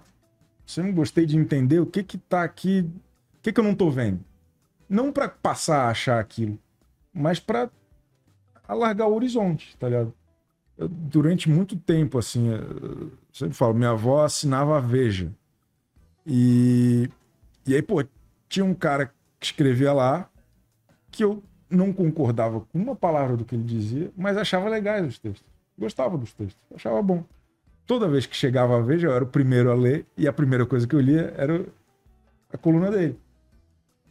Isso, a internet vai empurrando a gente para não fazer mais isso, para não exercitar esse contraponto, sabe? É- é, a crítica fica parecendo que é um, é um hate, sabe? O- a análise de alguma coisa, se gosta, é, é, tá com a gente, se não gosta, é hate, tá perseguindo, tá sei lá o que e tal. Então, acho que por eu fazer isso num contexto é, é, dessa meiuca aí de reality show, de pô, comentar reality show, mas com alguma seriedade ou com algum filtro e tal, tal, tal. E por, quando eu comecei a ter poucas pessoas dentro desse contexto fazendo isso, é, é meio que por ter chegado primeiro, cara, e, e com mais consistência, talvez, sabe? É, mais com consistência que eu digo, ne- nem tô falando consistência no sentido de um conteúdo consistente, consistência de, De frequência, frequência. De frequência. Eu acho que tá sendo muito humilde, cara. Acho que isso é bom, É uma cara. das minhas melhores qualidades. É, isso é bom, A cara. humildade. Além de ser o mais lido do país. mas, mas eu acho que é, é esse. E por exercitar muito a, a leitura do contraponto, eu sempre gostei de exercitar também a escrita do contraponto. E aí, ter um- uma, uma voz dissonante nesse sentido é, é diferente. Assim, é, Sim. é, é legal. E acho que ajudou nessa construção também. Mas, é, mas para mim, o mais importante é, é me divertir no, no, no processo. Assim, né? Hum. É, eu, eu tô impressionado com o chat, a aceitação é unânime, cara. A É, galera o cara- ama o cara é o cara é amado mesmo. bizarra, cara. Público inteligente. O- Parabéns o pelo João bom gosto. Torres mandou um superchat e falou aqui: conheci o Chico no Bum Bum Cast. é isso, abraço a todos. Porra, eu lembro desse dia. É. É, Doutor. Bumbum.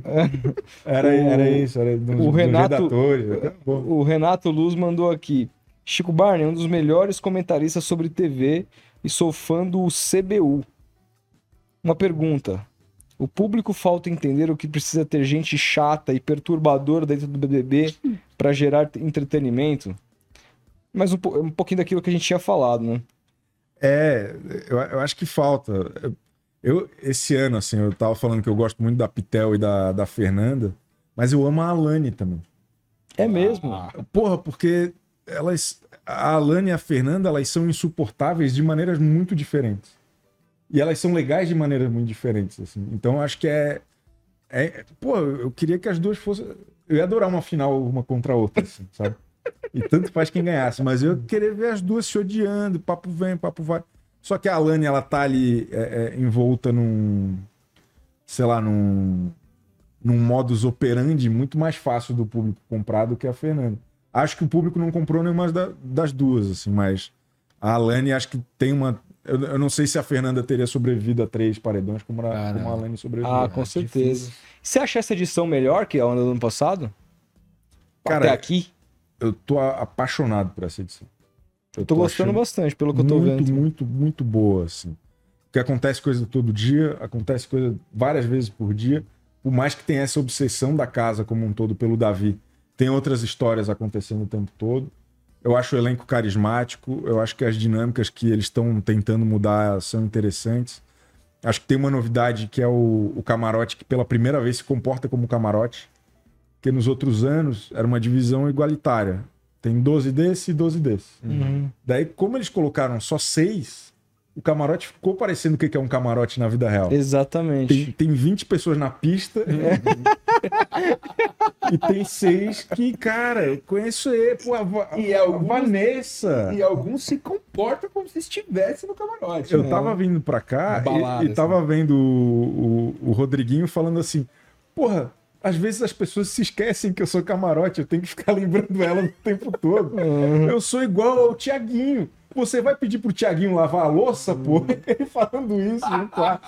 É maravilhoso, Caralho, pô. cara. É espetacular, tá ligado? Em qualquer outro ano ia ter mais três camarotes que iam ajudar o cara a dar uma baixada na bola. Esse ano não tem, tá? Ele e o Bin Laden lá, um mais doido que o outro. É, e o Lucas, né? O chaveirinho.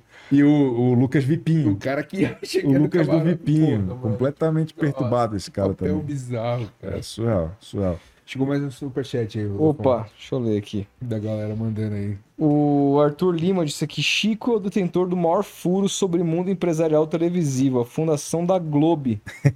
Conta mais pra gente, queridão.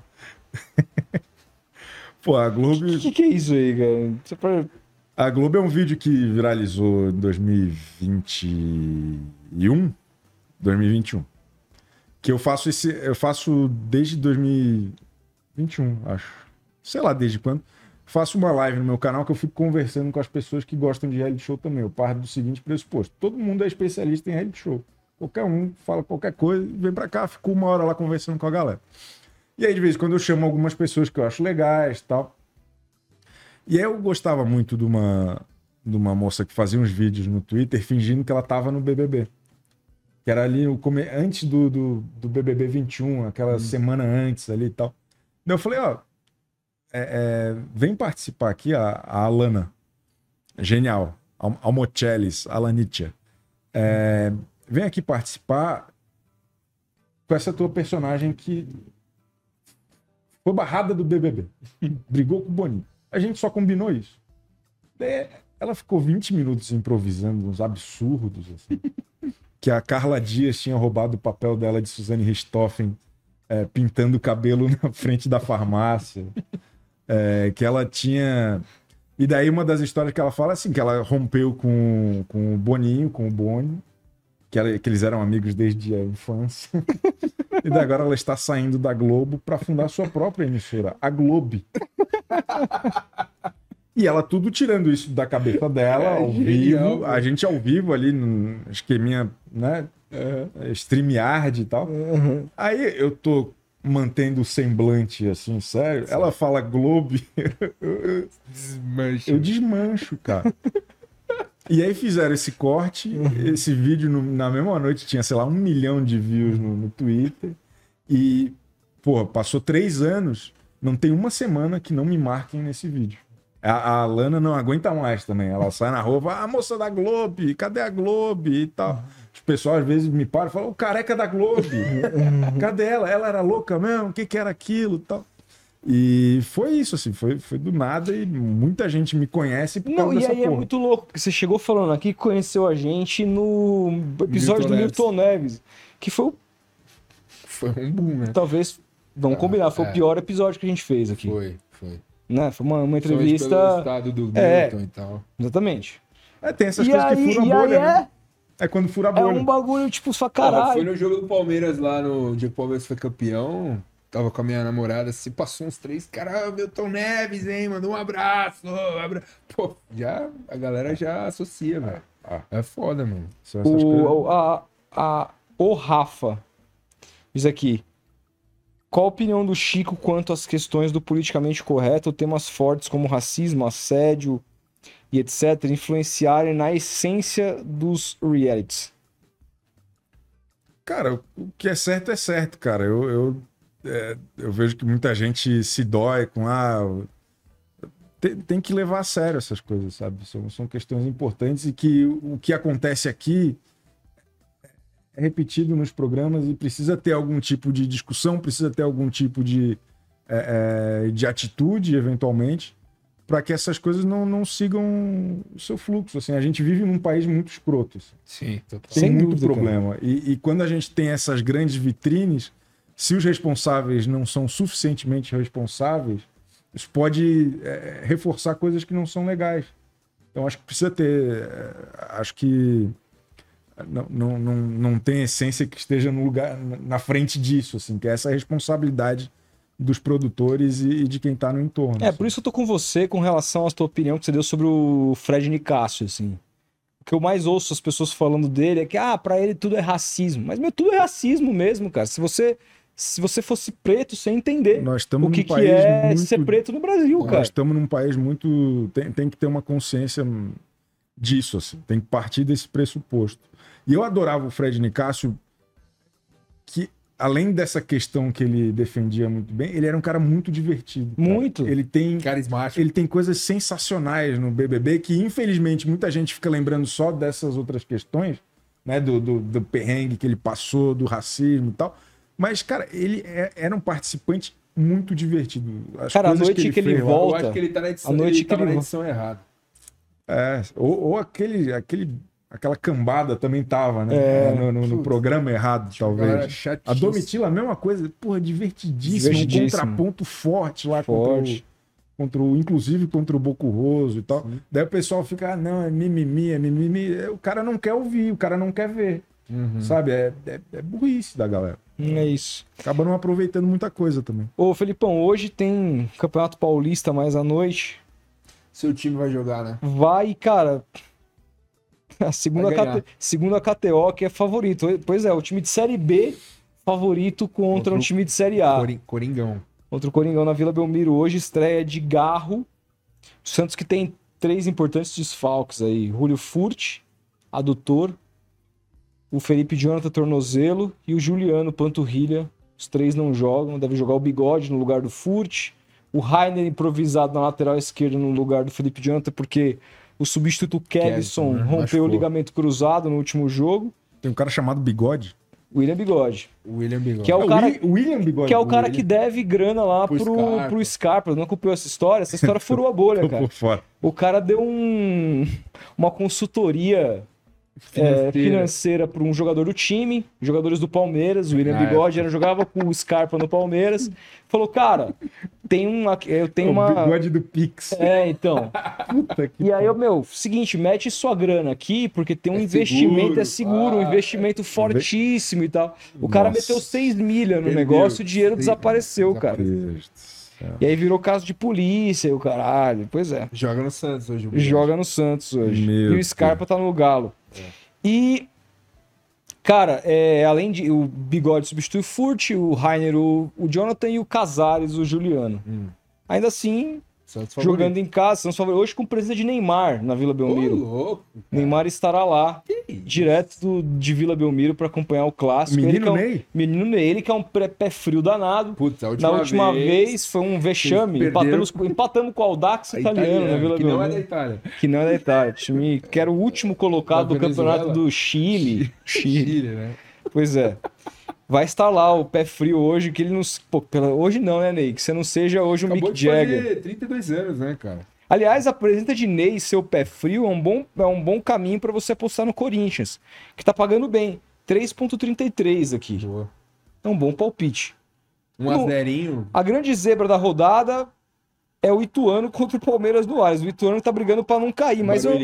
Porra, aí no, no, Em em Barueri. Então, tá Já não é o Allianz. E numa dessa, o Palmeiras, de repente, quer ver o arco inimigo cair. Vamos abrir as pernas pro Ituano aqui de É, leve, isso, entendeu? aí.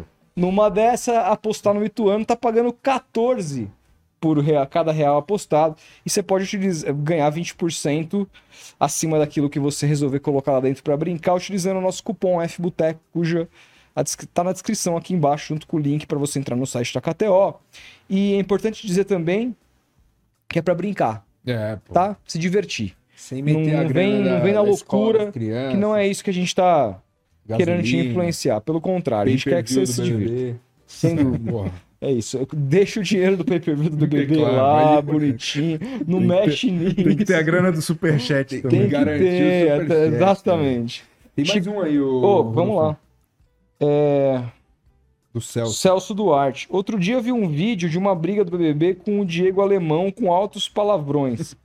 como seria aquilo nos dias de hoje. Tem altos palavrões. A Alane mandou a- o cara tomar no, no toba um monte de vezes, A né? Fernanda. A Fernanda, pô, da Fernanda foi. A treta da Fernanda com a Alane foi baixíssimo calão, né, cara? Foi espetacular. espetacular. Foi bom, Espetacular. mesmo. Foi muito bom. Não, ma- mas acho que até aquela briga do, do Diego que, que viralizou recentemente, assim, é.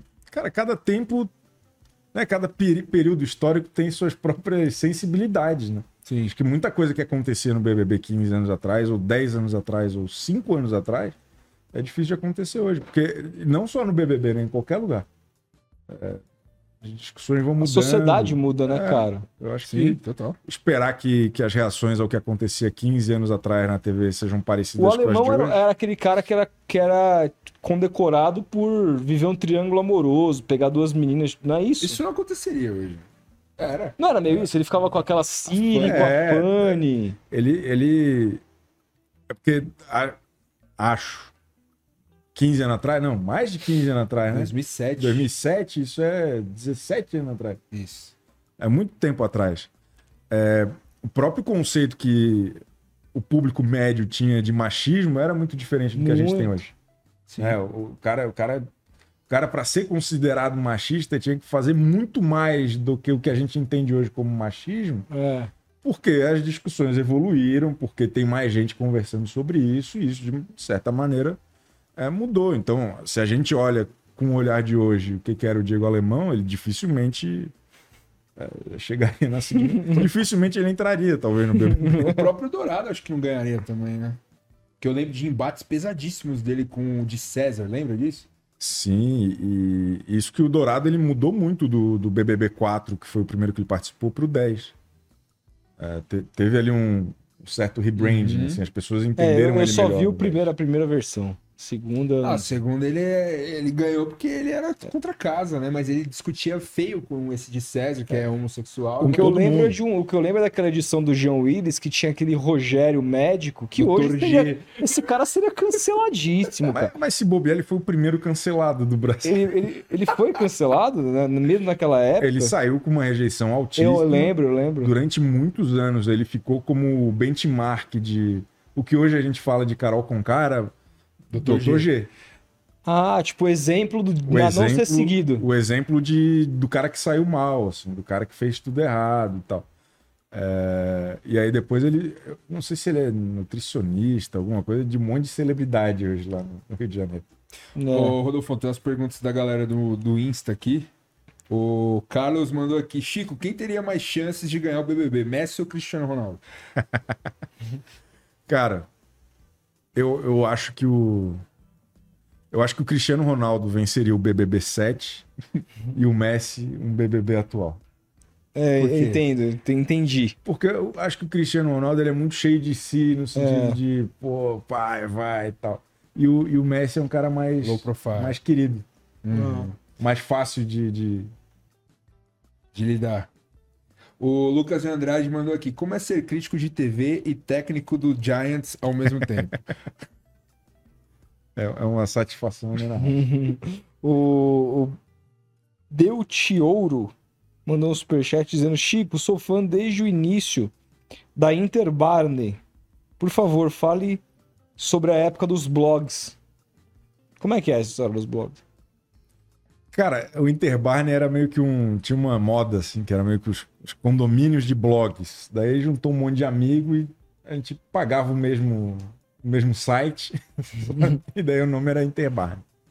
É, Teu nome não é Chico Barney, É. pra deixar claro pra galera. Né? Não. Por que, não. Chico Barney? apelido de família, cara. Que eu quando eu comecei a escrever o meu blog em 2002, pô, escrever na internet era uma coisa de otário num nível assim muito grande. Era coisa de- Era uma coisa de coitado, tá ligado? Era um negócio assim que pegava muito mal. E- Então, mas, mas não era. Era um negócio assim, é- era o nível mais baixo da galera. assim. E o garotão, começo de faculdade e tal, pô, ninguém pode sonhar. Fazer jiu-jitsu, pô. Se a galera da academia descobre que eu tô com um blog, velho, como é que eu vou ficar na academia, bicho? tipo. Aí eu falei, não, então eu vou usar aqui esse, esse nome que só o meu tio me chama. Mas tinha um motivo pelo qual o seu tio te chamava de. Ele, ele sempre me falou que é porque ele bebia muito nos anos 80 e ele não lembrava direito por que que ele tinha me dado esse apelido. Mas, mas aí ele. Aí eu, não, vou botar aqui Chico Barney e tal. Só que daí minha vida foi, foi indo por um caminho, assim, que, que hoje em dia ninguém mais me chama pelo meu nome. Todo mundo me chama por Chico Barney, porque eu sou de Florianópolis. Aí, por conta desse blog, eu vim morar em São Paulo. E aí, todo o meu núcleo de, de conhecidos e amizade profissional, eu era o Chico Barney. E aí, o negócio foi, foi indo e, enfim, quem me chama de, de- pelo meu nome é, sei lá, minha família, mãe irmão. Qual- me- mesmo meus amigos de Florianópolis hoje, pra me sacanear, me chamam de Chico Barney. Então, Qual é o seu nome? Lucas. Nossa, velho. Eu não tenho cara de Lucas. Não Nem tem, cara. fudendo, velho. Que Tem isso? muito mais cara de Chico, Chico Barney, Barney, né? velho. eu não Que- consigo mais ver Lucas no espelho. tá? Não, não, é verdade. Cara, o Vi- Vinícius mandou aqui: Te amo, Chico. Acompanho todos os CBUs. Boa. Cara, Bom gosto. Parabéns. obrigado demais. Foi ótimo. Que agradeço, eu agradeço, eu agradeço. Abriu a possibilidade da gente conversar sobre algo que a gente nunca tinha falado de uma maneira que eu achei. Nossa, sensacional. Foi interessantíssimo e a audiência correspondeu de uma maneira muito legal. Isso nos deixa Fico muito feliz. feliz. Então, feliz só posso te cara. agradecer. Não precisa nem deixar as redes sociais. eu preciso. Não, não precisa. Esse, ó, fica à vontade, mas não precisa. Pô, me segue no Instagram. Um monte de gente me segue, mas não me segue no Instagram. e lá a publi é mais cara. Então manda lá no, no- no Instagram. Segue lá no Instagram que Aí, é Chico Barney eu também, quero só? me aposentar em breve. Arroba Chico Barney. então? Arroba Chico Barney. É Isso E aí. os programas. Tô de segunda a sexta no, no canal do de Splash de UOL. Às 10 horas da manhã falando de BBB e às 11h30 da manhã falando de BBB também no CBU, meu canal, Chico Barney Urgente. Tô no Twitter, tô no Instagram e onde mais precisar, só ligar. Boa. É isso aí. Excelente. Obrigadão, tamo junto. Obrigado, Tamo Felipe. junto. Amanhã tamo de volta, eu e o Gabriel. Mas eu queria Isso. falar do Milton. Não, tô brincando. É. Amanhã tamo de volta pra bater um papo com o André Roncalho, economista. Da Folha. né? Exatamente. Vamos trocar uma ideia aí sobre. Tentar tornar esse papo que é um pouco. Não é todo mundo que gosta, um Manja pouco de mais economia, palatável. É, isso. Vamos ver se a gente consegue. Estarei aqui com o professor ao meu lado, vai me ajudar, né, Filipão? Ah, Grande substituto, velho. Grande abraço pra vocês, até Tamo amanhã e ótimo carnaval pra quem já estiver indo viajar. Tchau, tchau.